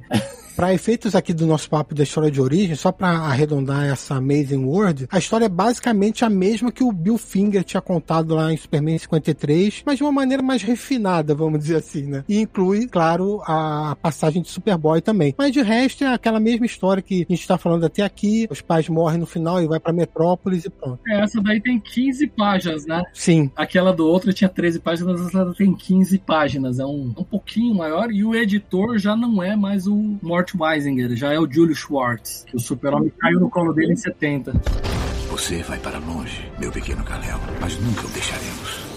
Aí a gente chega na última história de origem pré-crise, que é o que o, a edição que o Fábio comentou agora há pouco, Action Comics número 500, que é uma edição comemorativa, claro, número 500, publicada em 1979. Aqui no Brasil foi na revista A Vida do Super-Homem, da Ebal, em 83. Roteiro do Martin Pasco, desenho do Kurt Swan, e essa é também a maior história de origem, tem 65 páginas, e é dividida em três capítulos. No primeiro capítulo, mostra a destruição de Krypton, né, e mandando guiando o bebê Kal-El pra Terra. O segundo é a chegada na Terra, sendo encontrado pelos Kent, virando Superboy e tal. E o terceiro, ele chegando em Metrópolis, conseguindo emprego no planeta diário e virando Superman. Aqui no Brasil saiu em quando? Em 80, 83? 83. 83. É, a edição americana, ela saiu no dia do meu aniversário de 79. E eu lembro da Ebal, é, quando saiu aqui no Brasil, o que eu chorei pro meu pai, porque ela era mais cara, né? Porque ela era, ela era meio capa dura, um formato um pouco maior. O que eu chorei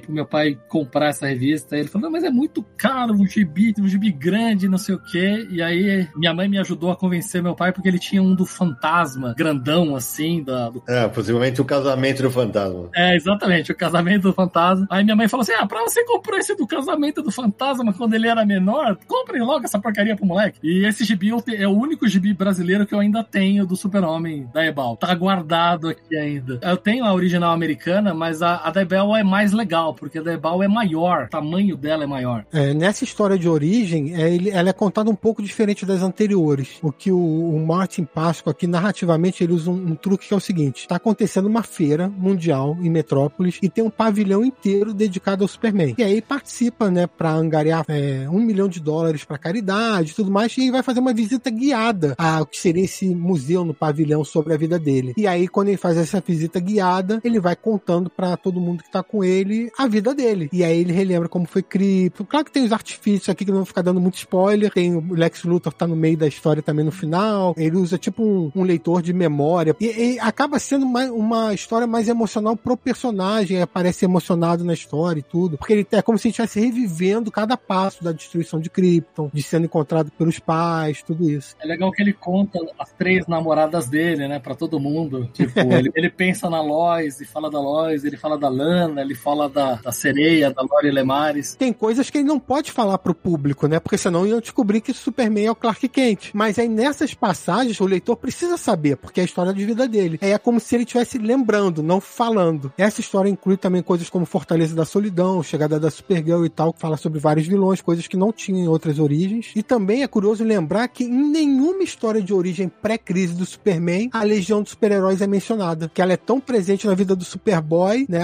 Eles são inspirados pelo Superboy e tudo, mas em história de origem, durante o período pré-crise, eles nunca foram mencionados. Tem uma coisa, se você pegar, ela é Action Comics 500, ela não celebra nenhum aniversário. Por exemplo, o Superman tinha feito 40 anos em 78, né? E tem o filme, né, do Christopher Reeve. E essa é a primeira origem depois do filme. E parece que a DC meio que. Porque a origem do filme é um pouco diferente, né? E parece que a DC meio que é reforçar pro público novo que tá chegando nos quadrinhos, vindo do filme, tudo que o Super-Homem tem, né? Todos os vilões, toda a galeria de personagens. E parece que é um, um reforce do que tá acontecendo pra galera dali pra frente pegar. A história é mesmo um resumo da cronologia do Superman pré-crise. Bom, sabe, já que você falou em crise, né? Aí vem a crise nas Infinitas Terras. A gente tem um programa especial sobre isso. E pós-evento tem a reformulação. A gente falou bastante da reformulação do, do John Bunny no programa dos 80 anos, mas aí vem a origem nova, né? Pois é, é para esse trabalho de reformular o Superman, a DC contratou o John Byrne, que era um dos principais quadrinistas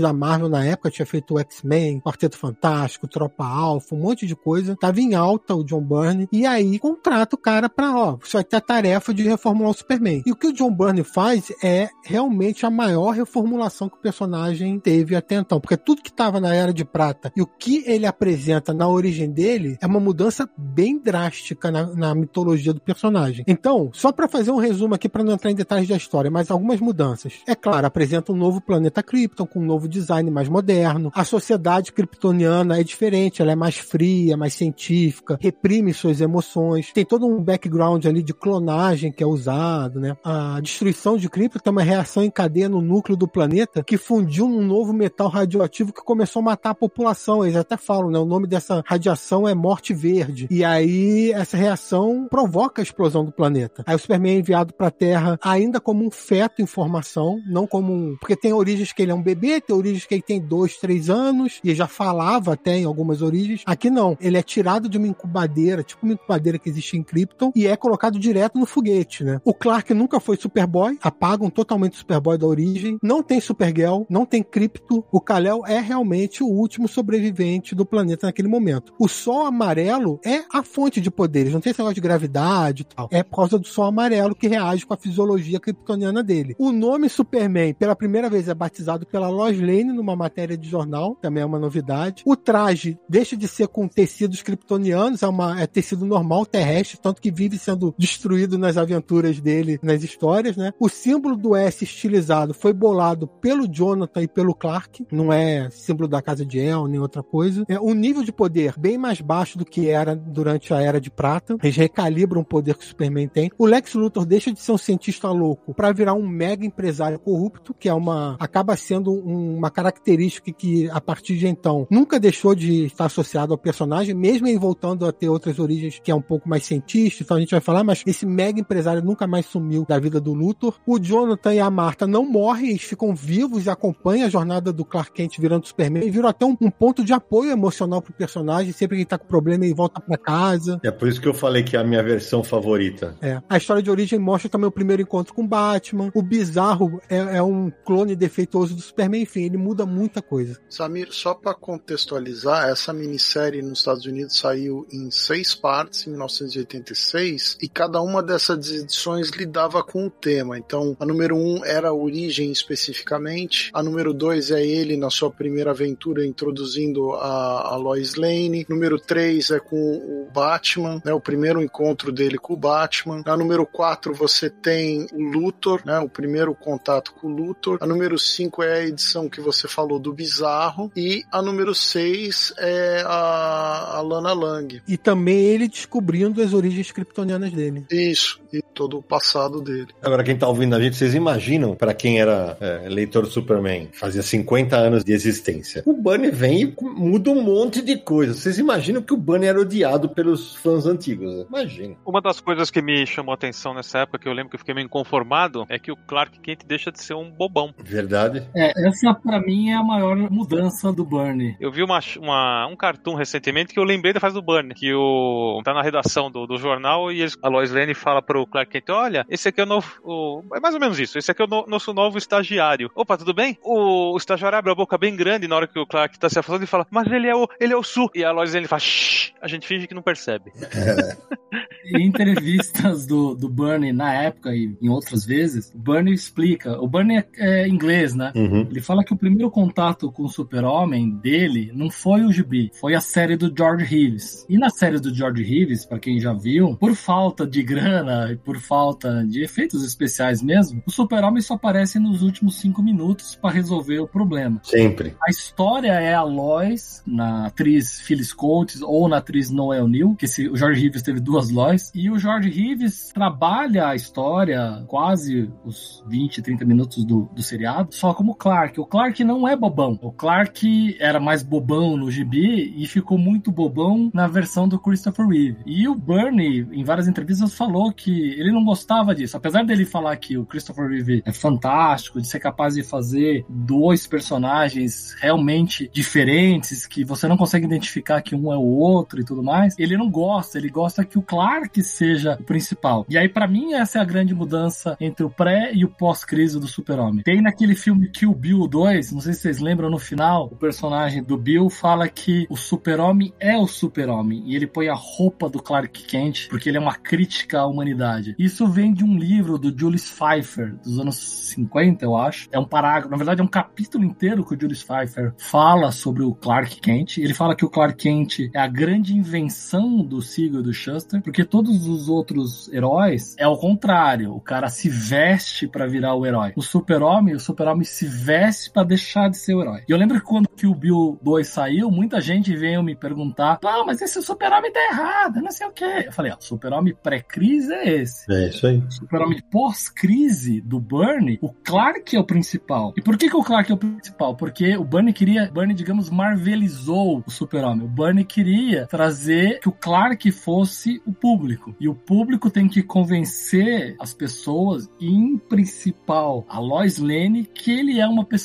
de valor. É, e logo de cara ele ganha um emprego se entrevistando. Ele, além de tudo, ele é sacana. Exatamente. Mas esse negócio do entrevistando vem do primeiro episódio do George Reeves, Sidney. Aham. No primeiro episódio do George Reeves tem duas coisas que o Samir falou e que você falou agora. O Clark não tem emprego, ele é o principal. Aí ele salva um cara numa queda de avião, que é igual ou muito parecida com o do John Barney. E aí a Lois chega com a história pro Perry e o Perry falou: Nós já temos essa história, igualzinho do do Bernie. E quem escreveu foi o Clark Kent.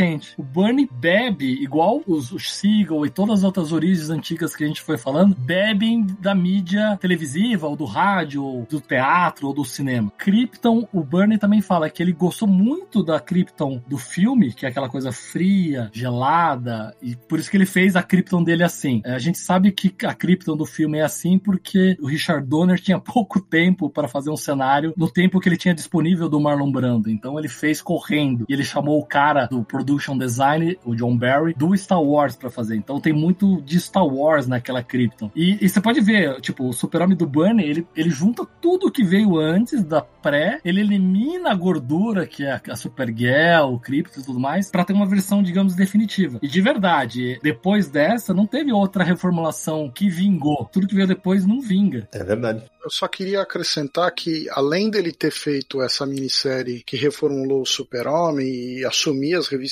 principais, né? Ele trabalhou também em três minisséries paralelas, que é o Mundo de Krypton, o Mundo de Smallville e o Mundo de Metrópolis, né? Que saíram no ano seguinte, que também, de certa forma, dão uma reformulada e uma continuidade no que ele estava fazendo desse trabalho. Tem uma coisa que ele fala que ele queria ter feito, que a DC diz que foi a única coisa que a DC não deixou. Ele queria que a Lara viesse junto e morresse daquela, como é que é o nome? A Morte Verde. Ele queria que a Marta caísse junto na nave e morresse na frente do Jonathan e da Marta por envenenamento de kryptonita. E a DC falou que não, na verdade, pelo que eu sei, foi a Janet Kahn, que era a publisher da DC, a presidente da DC, que falou: não, não, não, essa mudança é muito grande. Você pode fazer as outras mudanças, mas essa você não vai trazer a Lara pra cá. Inclusive, Fábio, nós temos uma entrevista com o John Byrne que tá no site, tá no nosso livro, e ele conta essa história e várias outras sobre a reformulação do Superman, então leiam lá que tem coisas interessantes. Agora, o principal problema dessa reformulação foi justamente a questão do Superboy e a relação dele com a Legião dos Super-Heróis. Tanto é que a Legião ficou um tempo sem ser publicada e voltou dois ou três anos após a reformulação do Super-Homem, que é a fase do, dos cinco anos depois do Kate Giffen, né? E aí eles tiveram que achar outras maneiras de inspirar o que seria o, o Super-Homem, né? O Superboy, que seria a inspiração da Legião para dar sequência naquele material. Eu, eu, queria puxar uma coisa que o Fábio falou sobre a mudança do que o Byrne fez, que é verdade. O Superman pós-crise, reformulado pelo Byrne, ele é muito mais terráqueo do que kryptoniano, que era o inverso no período pré-crise. Tanto que o Superman ficava falando por Krypton, grande Hal, não sei o que, essas exclamações assim que ele ficava fazendo, isso foi totalmente cortado. Não, não tem mais isso no período pós-crise. Ele é um personagem muito mais terrestre, muito mais americano, assim, mais humano do que alienígena. É, citando o próprio Super-Homem da última página da Man of Steel 6, da versão da Panini, Krypton deu a origem ao Superman, mas a Terra transformou em um ser humano. Essa, é, para mim, fecha, né? Tipo, o é. que ele pretendia, o que o Byrne queria com essa versão. E isso muda completamente o personagem. É o Super-Homem, mas é um Super-Homem novo para a geração do final do século 20, entendeu? E não é mais aquele alienígena. Né? Ele é humano, ele talvez esse fosse o jeito para ele trazer o Super-Homem para grandes vendas e para o grande público. Você veio nisso. Você é a resposta, filho. A resposta para estamos sozinhos no universo. E aí eu tô enganado ou a próxima mudança do Super-Homem seria o Birthright do Mark Wade com o Lee New Yu? A próxima grande origem seria, mas eu queria mencionar antes Superman As Quatro Estações. Muito bom. Porque eu acho que ela é um bom complemento para a origem do Burn. É como se fosse um complemento mesmo, assim. Ele não reinventa a Krypton, ele não mostra Jorel mandando o Kal-El no foguete pra Terra, nem nada assim. Mas ele faz um complemento ali no meio das coisas que o Burn fez, ele, vai, ele é muito mais focado no lado humano do Clark, né? As angústias, os desafios. O capítulo do Lex Luthor, por exemplo, que é ele saindo da cadeia, é tá saindo da cadeia quando ele foi preso em Homem de Aço, né? Então, assim, ele apela mais pro lado emocional do personagem, ainda saindo de Smallville e chegando em Metrópolis e se transformando no herói. Tem um pouco ali da maneira que o Jeff Loeb conta a história, da maneira que o Tim Sale desenha, que é ter um lirismo ali naquela história, que percebe-se lendo, né? Eu acho legal. É uma coisa bonita, para mim é a minha coisa favorita no Quatro Estações, é as cores do Bertrand Hanson. Sim. Que é um cara que não é de quadrinhos, ele é um ilustrador de filmes e assim, o desenho do Sale é diferente, né, do que a gente tá acostumado a ver num, num gibi de super-herói. Ele lembra muito um, um gibi europeu e aí as cores trazem aquela coisa bem americana, meio anos 30, do meio oeste. Ele divide parecido com o Bernie, porque ele faz um capítulo do Jonathan, um capítulo da Lana, um capítulo do Luthor, um capítulo da Lois. Só que no caso do Jeff Loeb é narrado por eles, né? Não é só o foco na história em volta desses personagens com o Super-Homem. É do ponto de vista desses personagens. Sim, são quatro capítulos. O primeiro capítulo é, na... é todos eles são outros personagens com o ponto de vista deles do Superman. Então, o primeiro capítulo é narrado pelo pai, o Jonathan Kent. O segundo pela Lois Lane. O terceiro pelo Lex Luthor. E o quarto capítulo pela Lana Lang. É uma coisa que eu lembro, porque nessa época eu, eu já colecionava os gibis americanos e eu lembro do papo no mercado americano quando essa revista saiu. Existia nos fãs americanos do Super-Homem uma vontade de desfazer o que o Bernie tinha feito. Sim, eu lembro disso. Principalmente porque o Bernie fez o Super-Homem matar na Superman 22. Se tinha a ideia de que o Bernie tinha marvelizado ou deixado o Super-Homem muito violento, e aí entra um pouco até o Cavaleiro das Trevas, e muitos fãs antigos queriam aquele Super-Homem, e principalmente Krypton, mais alegre, aquele Jorel com o sol no peito. E depois dessa do. Eu não sei se você colocou na sua lista aí, Samir. Logo depois do Superman Four Seasons, né? Quatro estações, o próprio Jeff Loeb e o Ed McGuinness, que era o desenhista do gibi regular do Super-Homem, lançam uma revista que é a Superman 166, Retorno a Krypton. E de verdade, eles queriam emplacar isso, eles queriam começar a reformular e voltar para trás, entendeu? Antes mesmo do Burt, o Burt Wright, acho que também tenta um pouco disso. Segue daí, o Samir, a sua programação, mas eu só queria ponderar que o Jeff Loeb queria isso, uma galera toda queria isso. É, eu lembro disso, é, eu não coloquei na minha lista porque no final acaba que não aconteceu, né? A origem continua sendo. Acaba sendo uma visita do Superman a uma Krypton diferente, não sei o que, mas aí acaba não sendo uma origem definitiva. Mas eu lembro. Eles recuperam o Krypton, né? É muito legal que o Krypton fica, né? Eles desfazem, é, o Krypton fica. Na nossa entrevista com o John Byrne, a gente pergunta especificamente sobre esse arco para ele. Aí o John Byrne, eu não vou lembrar exatamente o que ele disse, mas ele fala assim: ah, acho engraçado as pessoas achando que, que essa história vai apagar o meu Krypton. Não vai.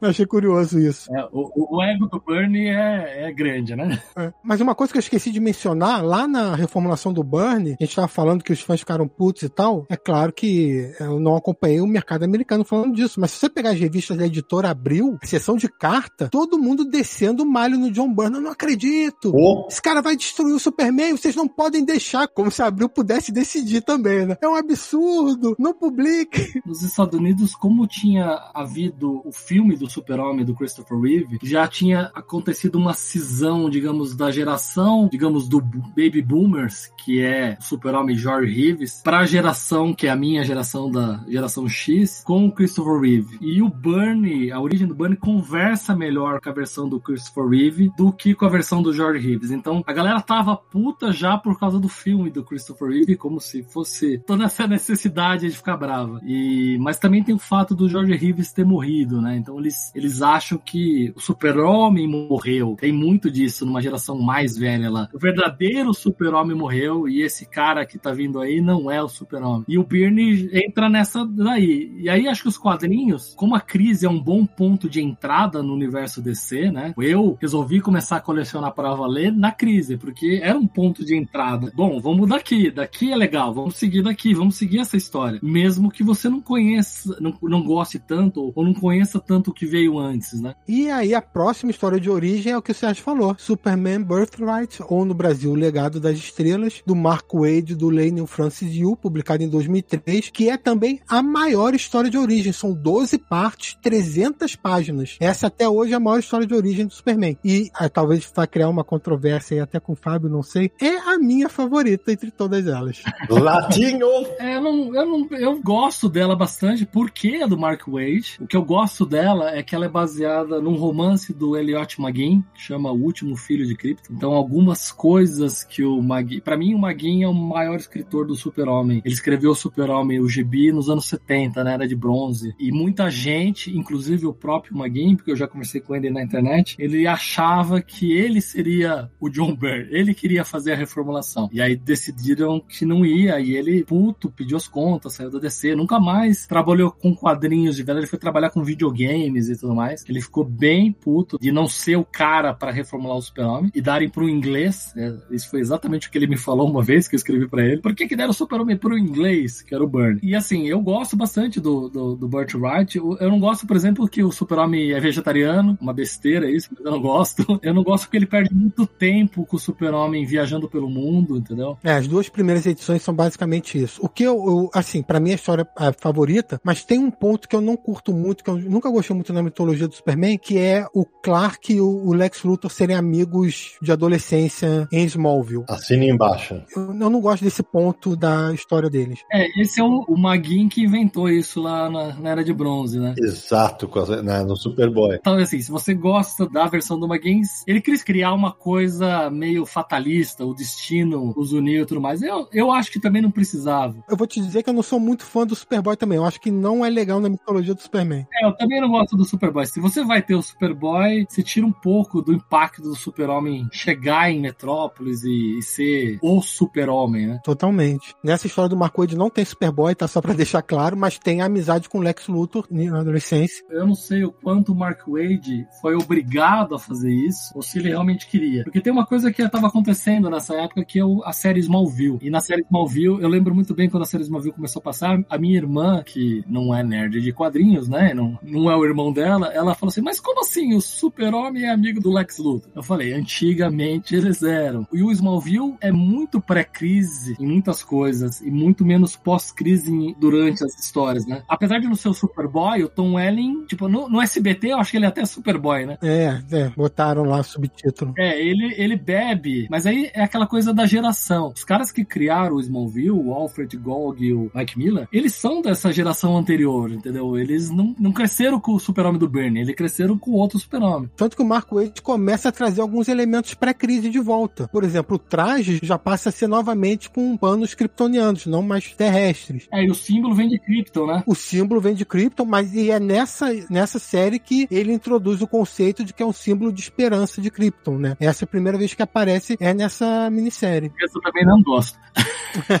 Eu só queria apontar umas coisas desse Legado das Estrelas, que é o seguinte. Foi publicado em 2003. 2003 foi dois anos depois dos atentados de 11 de setembro. E o Mark Wade usa algumas coisas que estavam acontecendo no momento ali. Então, por exemplo, terrorismo é um ponto que ele é, aborda no quadrinho. Outro ponto que ele aborda no quadrinho é tiroteio em escolas por crianças, por adolescentes. O Superman dele é um Superman um pouco mais ameaçador, lembrando alguns momentos da Era de Ouro. Também acontece isso. E além de resgatar elementos da Era de Prata. Então, outra coisa que o Mark Wade trabalha é o fato de que o plano do Lex Luthor para desacreditar o Superman é colocar o cara como, ah, esse aqui é um alienígena que veio para invadir a gente, a pessoa de fora, que não é da gente. Era a mesma coisa que principalmente os Estados Unidos estavam vivendo muito com muçulmanos, tudo aquilo por causa dos atentados de 11 de setembro. Então ele pegou vários elementos e juntou tudo numa grande história de origem mais contemporânea pro Superman. É muito triste porque ela durou muito pouco tempo. Ela realmente não colou. E assim, é triste porque o Mark Wade, de verdade, é o cara que mais manja do Super-Homem no mundo inteiro. Ele manja muito do Super-Homem. E apaixonado pelo personagem. Ele é apaixonado pelo Super-Homem. E assim, eu não sei o quanto essa origem era a origem que ele queria, ou foi naquele momento ele pensou essa origem. Só para deixar registrado que o Mark Wade vai lançar uma segunda parte do Legado das Estrelas esse ano com desenhos do Brian Hitch. Vai sair pelo selo Black Label da DC. Sem nem o que esperar.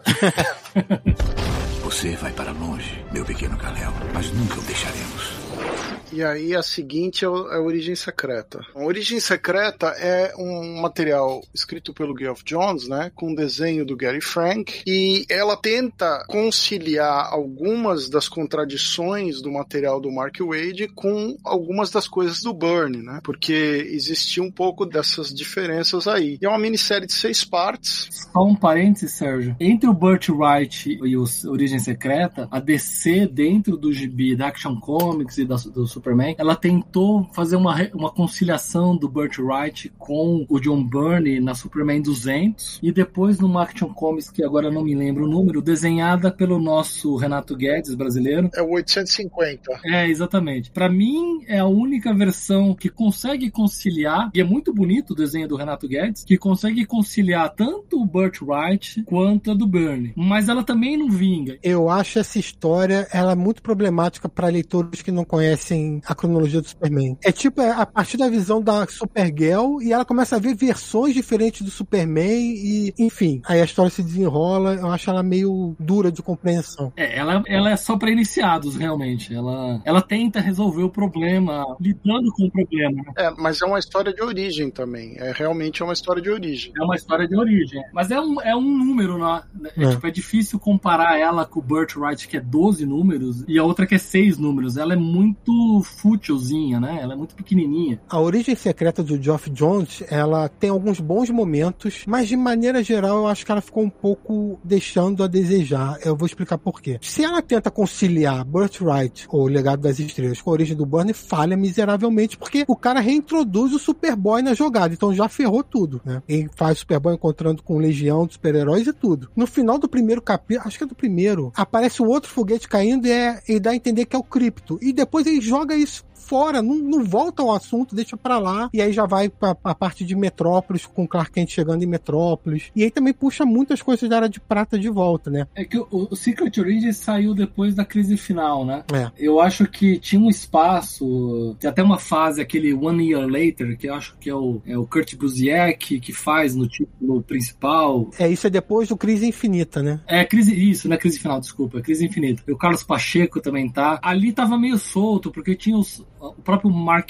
Wade tava fazendo aquela minissérie 52, muito antes dos tais novos 52, e tinha um espaço ali pra reformular algumas coisas. Mas realmente, o, ele traz muita coisa boa, mas ele se perde na origem secreta. O que é bonito da origem secreta, obviamente, é o Gary Frank, né? Ele tem um traço maravilhoso. Eu curto também. E ele faz o Superman inspirado no Christopher Reeve. Exatamente. Completamente. Aliás, tem várias coisas do filme de 78 que o Geoff Jones e o Gary Frank colocam aqui. Uma, obviamente, a mais óbvia de todas é como ele desenha o Clark Kent, que é as feições do Christopher Reeve. Mas ele tem o lance do cristal com informações sobre o planeta Krypton, ele coloca no quadrinho. A destruição de Krypton foi por causa do sol vermelho instável, como no filme, não, não é, estabilidade interna do núcleo do planeta. Tem a cena do helicóptero também, né? A cena do helicóptero é tirada do filme, é como se ele apresenta pra cidade, pra Lois Lane, salvando a Lois. Ele tem, coloca referências como entregando suco de laranja pra Lois, como Superman falando supimpa. O Clark Kent é muito mais atrapalhado como no filme. Então tudo isso ele tira. E ele faz, claro, um novo visual pra Jorel, né? Tem barba, cabelo branco, a Lara tem, é loura, não é mais morena. Então tem várias dessas coisas que ele muda também. Bom, e aí quando você pensa que acabou, que não tem mais origem, Samir Naliato, vem ele. Então, vem o grande, grande escritor favorito do Sidney Guzman, o Grant Morrison,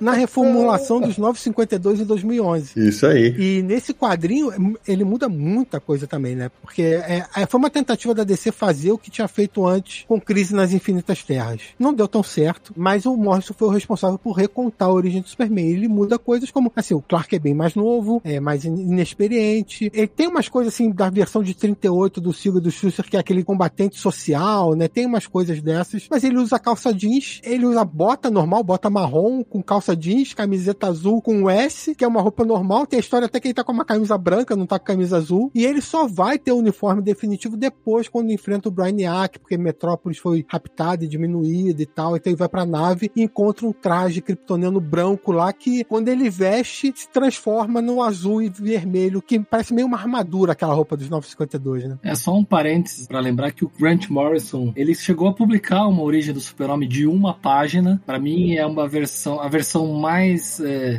é, resumida Mais e compacta. Assim, definitiva, é, compacta, sintética no All Star Superman. É verdade. E é muito boa. O Frank Quitely faz quatro quadros e ele escreve quatro quadradinhos de narrador e aquilo ali fecha o Super-Homem, sintetiza o Super-Homem e, tipo, vale pra todas, vale pro Bernie, vale pro Siegel, vale pra agora. É o básico da origem. É, o Fábio, o Naranjo falou dessa, dessa página em algum dos confins, né, Nara, que você mostra pro teu irmão, né? Não é isso? Isso? Ah, sim. Meu irmão não, não sabe nem o, o, que são história em quadrinhos. Não tem sério interesse. Eu mostrei a página pra ele, só a página, tá? Isolado de qualquer outro elemento. Falei, quem que é esse aqui? Ele fez assim, Super-Homem. Falei, é canônico, né? Não, é canônico. E assim, o Grant Morrison manja muito do Super-Homem, manja muito de quadrinhos. É. E tem essa coisa de buscar o que o Sigurd Schuster fez em uma página. Quem também faz, acho que em duas páginas, um pouco antes disso, é o próprio Alex Ross no Paz na Terra. Mas isso ele faz naquelas versões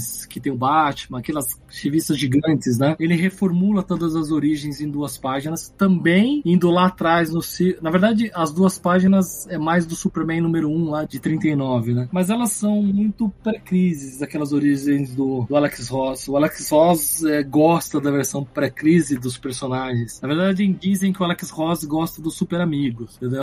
A versão que ele gosta da DC é dos Super Amigos, que acho que é a, a, a versão que ele conheceu de criança. E talvez seja por isso que o Jeff Jones tem essa versão e cada cara que entra faz a sua versão, né? Sim. A sua própria versão. A versão do Grant Morrison do 952 ela é muito boa. Ela, ela fica ruim quando ela tenta conversar com o que o George Pérez, não é culpa de nenhum dos dois, que o que o George Pérez estava fazendo. O Action Comics era do Grant Morrison e o Superman era do George Pérez. E o próprio George Pérez, uma vez eu conversei com ele antes dele falecer em Miami, ele me falou que ele não sabia o que o Grant Morrison estava fazendo e ele ficava pisando em ovos. Então ele, ele não queria estragar o que o Grant Morrison estava fazendo, mas ele queria contar a, a história dele. E a história dele já era o super-homem na roupa. E o Grant Morrison era o super-homem de calça jeans. Então eu não sei se não vingou muito por causa disso. Para mim o problema é que essa origem, ela faz parte tanto dos 952 como do Flashpoint. E aí é muita muito muita crossover, coisa, muita né? cronologia, é. muito muita tralha junto para você ter uma origem que faça sentido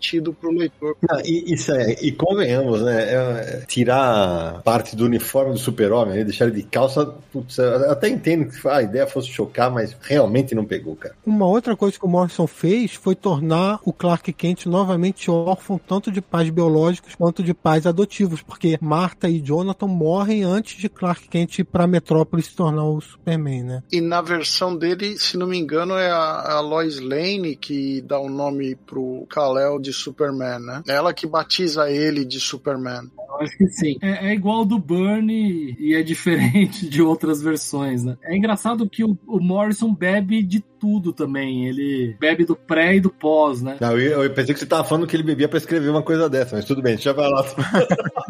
é, eu acho que aí acho que ele não bebe, acho que ele fuma, entendeu? É, também acho. É, pois é. Ah, eu lembrei de uma coisa aqui, essa seria a última grande reformulação de origem, mas esse período 952 foi bem problemático, tanto que depois a DC lançou a fase Renascimento. E para essa fase Renascimento, que a DC fez foi matar o Superman dos 952 e o Superman do pós-crise, antes do Flashpoint, ou ponto de ignição no Brasil, ele retorna, aquele Superman que é casado com a Lois Lane e tudo mais. E retorna com o filho, o Jonathan Kent, o John Kent, hoje que todo mundo também virou um Superman. É engraçado que ele volta o Super-Homem até é, o Super-Homem do Dan Jurgens, né? Que é o Super-Homem antes do Jeff Loeb e os Quatro Estações. Que o Quatro Estações também é um bom ponto que separa o Super-Homem pós-crise. Tem o Super-Homem pós-crise antes do Quatro Estações e o depois do Quatro Estações. E eles resolvem voltar aqui aquele super-homem, e aí isso eu, escutei da própria boca do Mark Carlin, que era o editor da época do Dan Jurgens e da morte do super-homem, foi que a DC viu que o Action Comics do Grant Morrison e, do, e o Superman do Jerry Pérez não estava vendendo. E aí o Mark Carlin falou, então vamos voltar o super-homem que vendia. E o último super-homem que tinha vendido bem era o do Dan Jurgens. E o Dan Jurgens resolveu fazer o que ele estava fazendo, que ele tinha casado o super-homem com a Lois, e aí o próximo passo era fazer os dois ter um filho, né? Ele volta lá, na verdade ele volta lá atrás, né? Ele volta bastante. O super-homem que vem pro Rebirth, ele é um super-homem bem pós-crise do Burney e do Dan Jurgens. É, e o Dan Jurgens, ele volta a escrever a revista do Superman na Action Comics, e nem nos números 977 978, que saiu aqui no Brasil na Action Comics 11 da Panini, ele faz um resumão da cronologia do Superman e Rebirth, do Renascimento. E ele tenta amarrar todas as pontas, desde a pós-crise, passando pelos 952 até aquele momento. E é uma história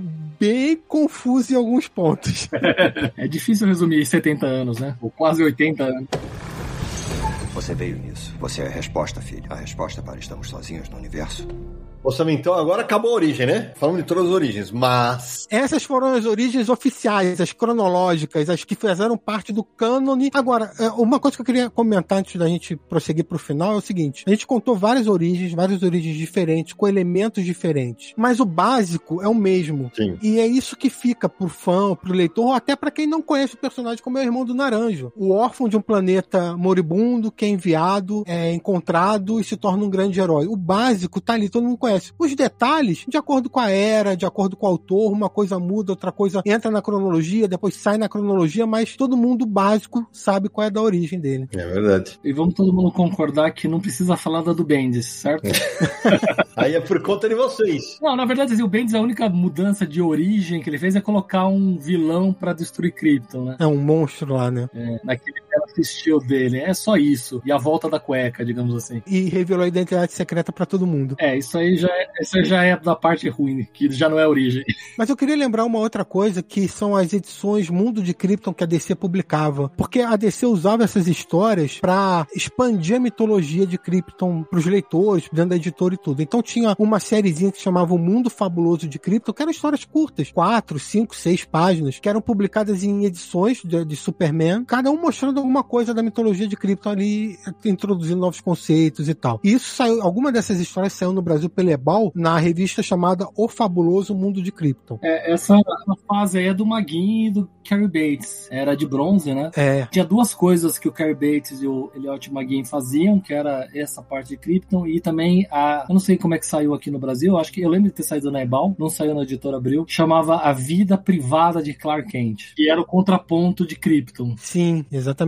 A outra história de Krypton que teve foi The World of Krypton, Um Mundo de Krypton. Era uma minissérie em três partes, escrita pelo Paul Kamperberg e desenhada pelo Howard Shaking. Inclusive, foi a primeira minissérie publicada nos Estados Unidos por qualquer editora, assim, DC, Marvel, ninguém tinha publicado minissérie ainda. Essa foi a primeira, em 1979. Essa edição saiu aqui no Brasil em O Livro do Ano do Superman, Um Mundo de Krypton, da Ebal, em 81, que é uma minissérie que conta a vida do Jorel, basicamente. Desde Jorel novo, casando com a Lara, descobrindo o problema que tem com o Krypton, tentando convencer todo mundo que vai explodir, até é, enviando o Kal-El pra Terra, e a última página, inclusive, é são com os Kents encontrando o, o bebê. Inclusive, essa minissérie também inspirou a minissérie do Burn que o Sérgio contou, porque depois tem a minissérie Mundo de Krypton do Burn, que aí ele conta a origem do novo Krypton, né? Vamos dizer assim. O legal desse mundo de Krypton é realmente a arte do Howard Hiking. Quem ficar interessado é um dos super-homens e uma das Kryptons mais bonitas, assim, visualmente. A história não é tão legal, mas visualmente ela é muito bonita. Dois anos depois dessa, em 81, a DC lançou Krypton Chronicles, é outra minissérie em três partes, escrita pelo E. Nilson Bridwell e desenhada pelo Kurt Swan, que nessa história o Clark Kent recebe a, a tarefa de fazer a biografia do Superman e da família do Superman. E mesmo eles sendo as mesmas pessoas, ele, para fazer essa matéria, ele não sabia tudo, ele teve que sair para pesquisar e tal, então encontra a Supergirl que ajuda ele, e eles vão para Kandor para pesquisar. E aí a história é basicamente a árvore genealógica da família do Superman. Inclusive, no último volume, a última edição, né, a terceira edição, tem uma árvore genealógica com todos os antepassados do Superman. E é a curiosidade: o Jorel é Jorel II, porque Jorel I é o avô do Superman. Rapaz. Não é o pai do Superman. E o Jorel tem um irmão chamado Nimel. Há muita coisa. É, e você podia ser Samir Nali Elton, né?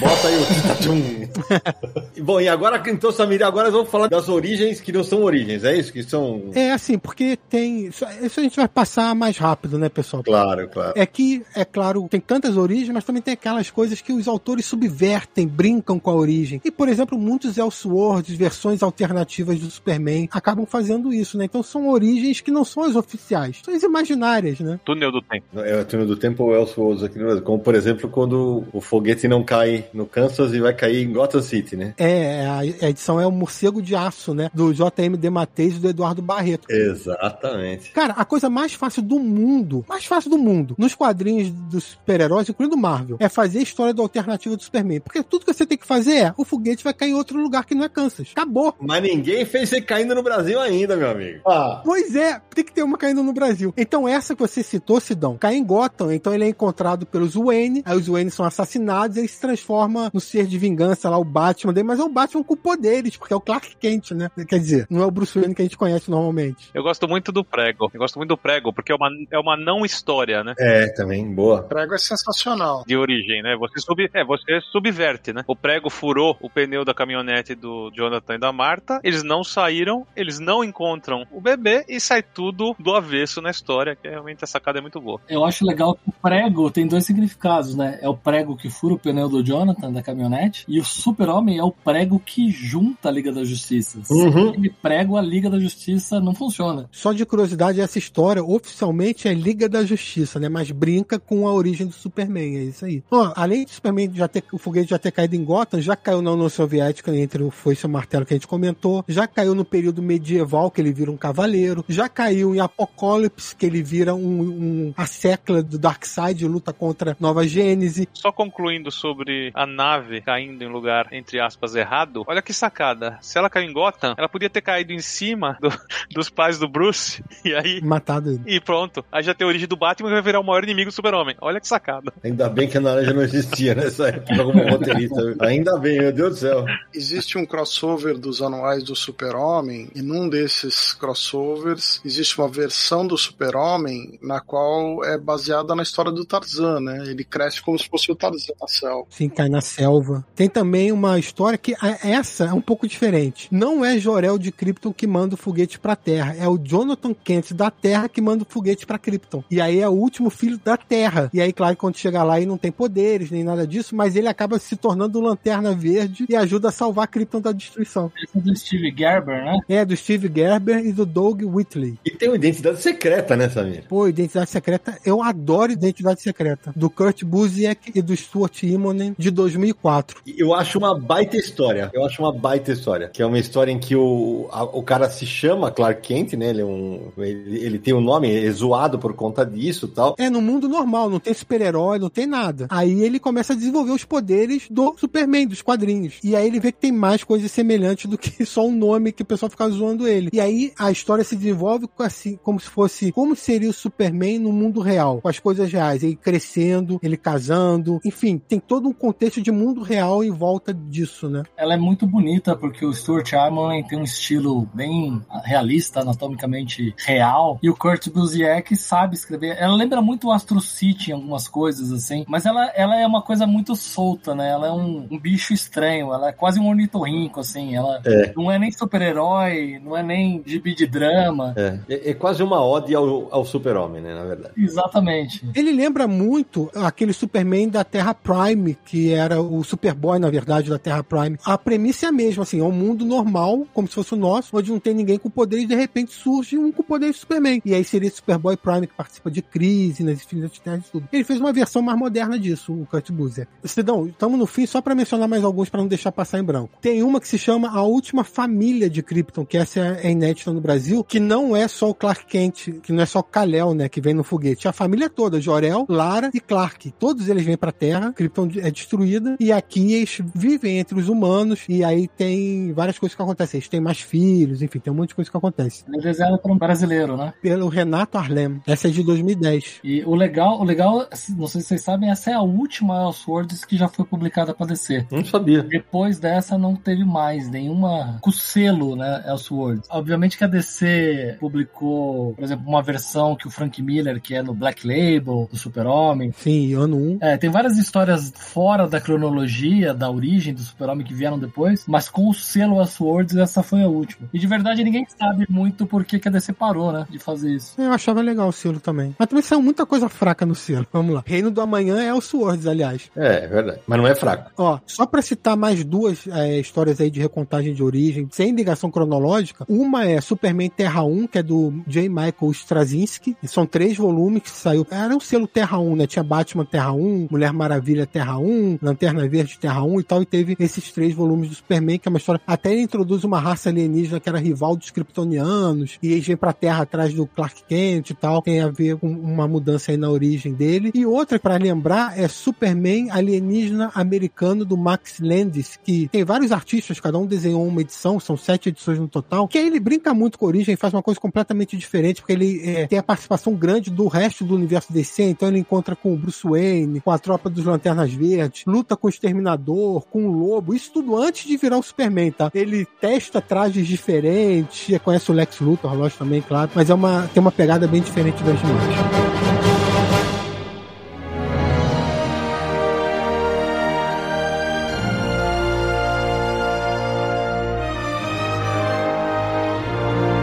Meu amigo Samir Naliato, que programa, hein? Vou te contar, que aula, diria. Que aula que você e o Fábio deram hoje. Eu diria que dava pra fazer parte 2 até. Não, dá, daria fácil, é que o tempo urge, né? E quem sabe, né? A gente não pensa na parte 2 mais pra frente, mas... Tem coisas que não mencionamos. Exatamente, talvez no aniversário de 86. Não, deixa pra lá. Mas Samir Naliato, antes de encerrarmos esse episódio sensacional, aqueles contatos para quem quiser encontrar o Confins do Universo nessa internet cheia de Superman e suas origens. Pessoal, é muito fácil. É só acessar podcast.universohq.com porque você vai poder ouvir todos os 177 episódios do Confins do Universo, inclusive o primeiro, a nossa origem. Você pode ouvir lá. Verdade. E também estamos no Spotify, no Deezer, Google Podcast, enfim, agregadores de podcast. Você vai encontrar o nosso. Busque por Confins do Universo e comece a ouvir. Eu faço uma maratona de novo, muito episódio antigo bom, ó. Você pode aproveitar e ouvir o episódio especial de 80 anos do Superman, que foi muito legal, sobre a morte do Superman. Enfim, tem muita coisa aí para você escutar. Certeza. Mande e-mail pra gente para podcast@universohq.com ou DDD 11 94583 5989. Acesse universohq.com e veja as notícias, matérias, reviews e tudo mais. E nos siga nas redes sociais, Universo HQ no Facebook, no Twitter e no Instagram. Não deixe também de visitar nosso YouTube, youtube.com/barra Universo HQ com as nossas lives. E lembre de dar uma passadinha no Catarse e dar aquela força. catarse.me/barra Universo HQ. Fábio, enciclopédia humana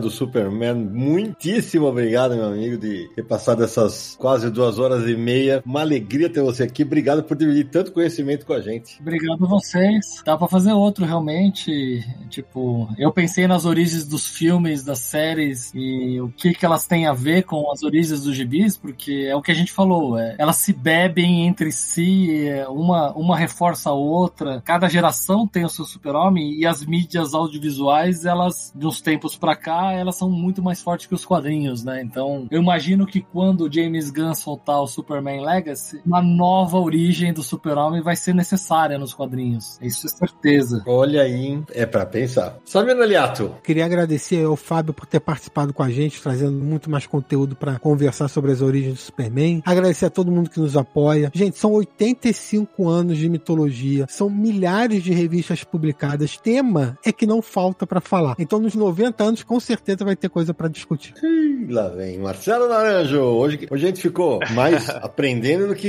e, e palpitando um pouquinho, né, Naranjo? Mas que programa, hein? Foi, foi muito bacana. Muita informação relevante e muito gostoso escutar tudo isso sobre esse tipo de assunto que a gente gosta tanto e dizer aqui que a verdadeira origem do personagem que te encanta é aquela que você mais gosta. É isso. Sérgio Codespot, meu amigo. Eu queria agradecer o Samir e o Fábio, particularmente, porque foi bem divertido escutar os dois apaixonados aí. Muito. É, realmente, assim, vibrando com os pequenos detalhes, com as diferenças, as curiosidades. Então foi bem gostoso de escutar essas coisas todas. E o Sérgio já falou isso, sabe? Já só falando assim: minha vez está chegando, X-Men vem Não, aí. não. X-Men vem aí.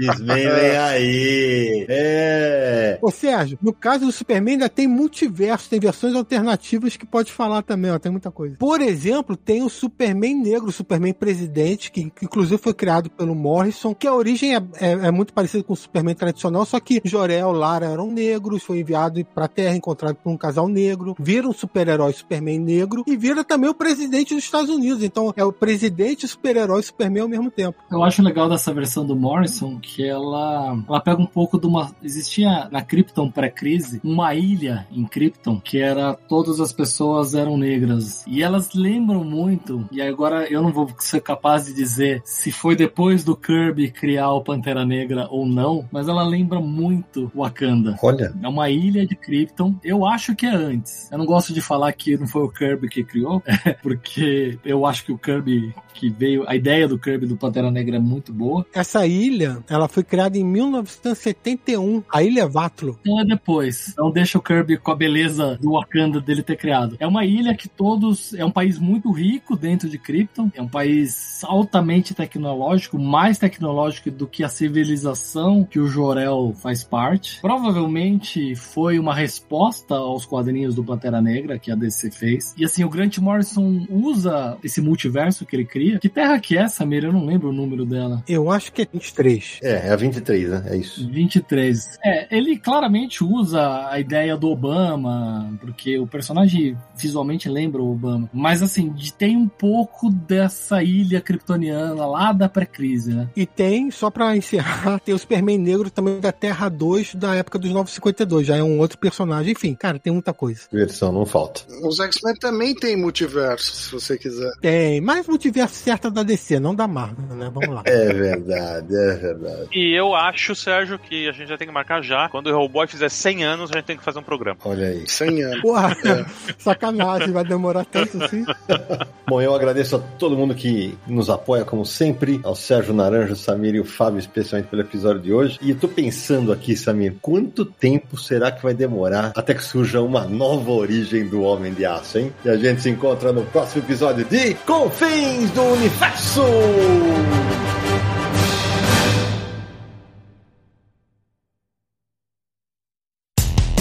Dia mais claro ou na noite mais densa, você está deixando a nossa presença. Faça uma boa viagem de volta, mas não fique disperso. Nos encontraremos no próximo episódio de Confins do Universo.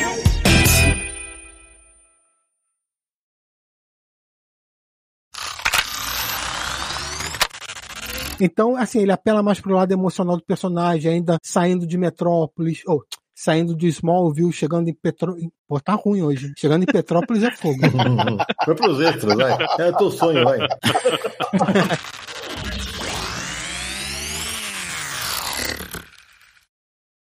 Este podcast foi editado por Radiofobia, podcast e multimídia.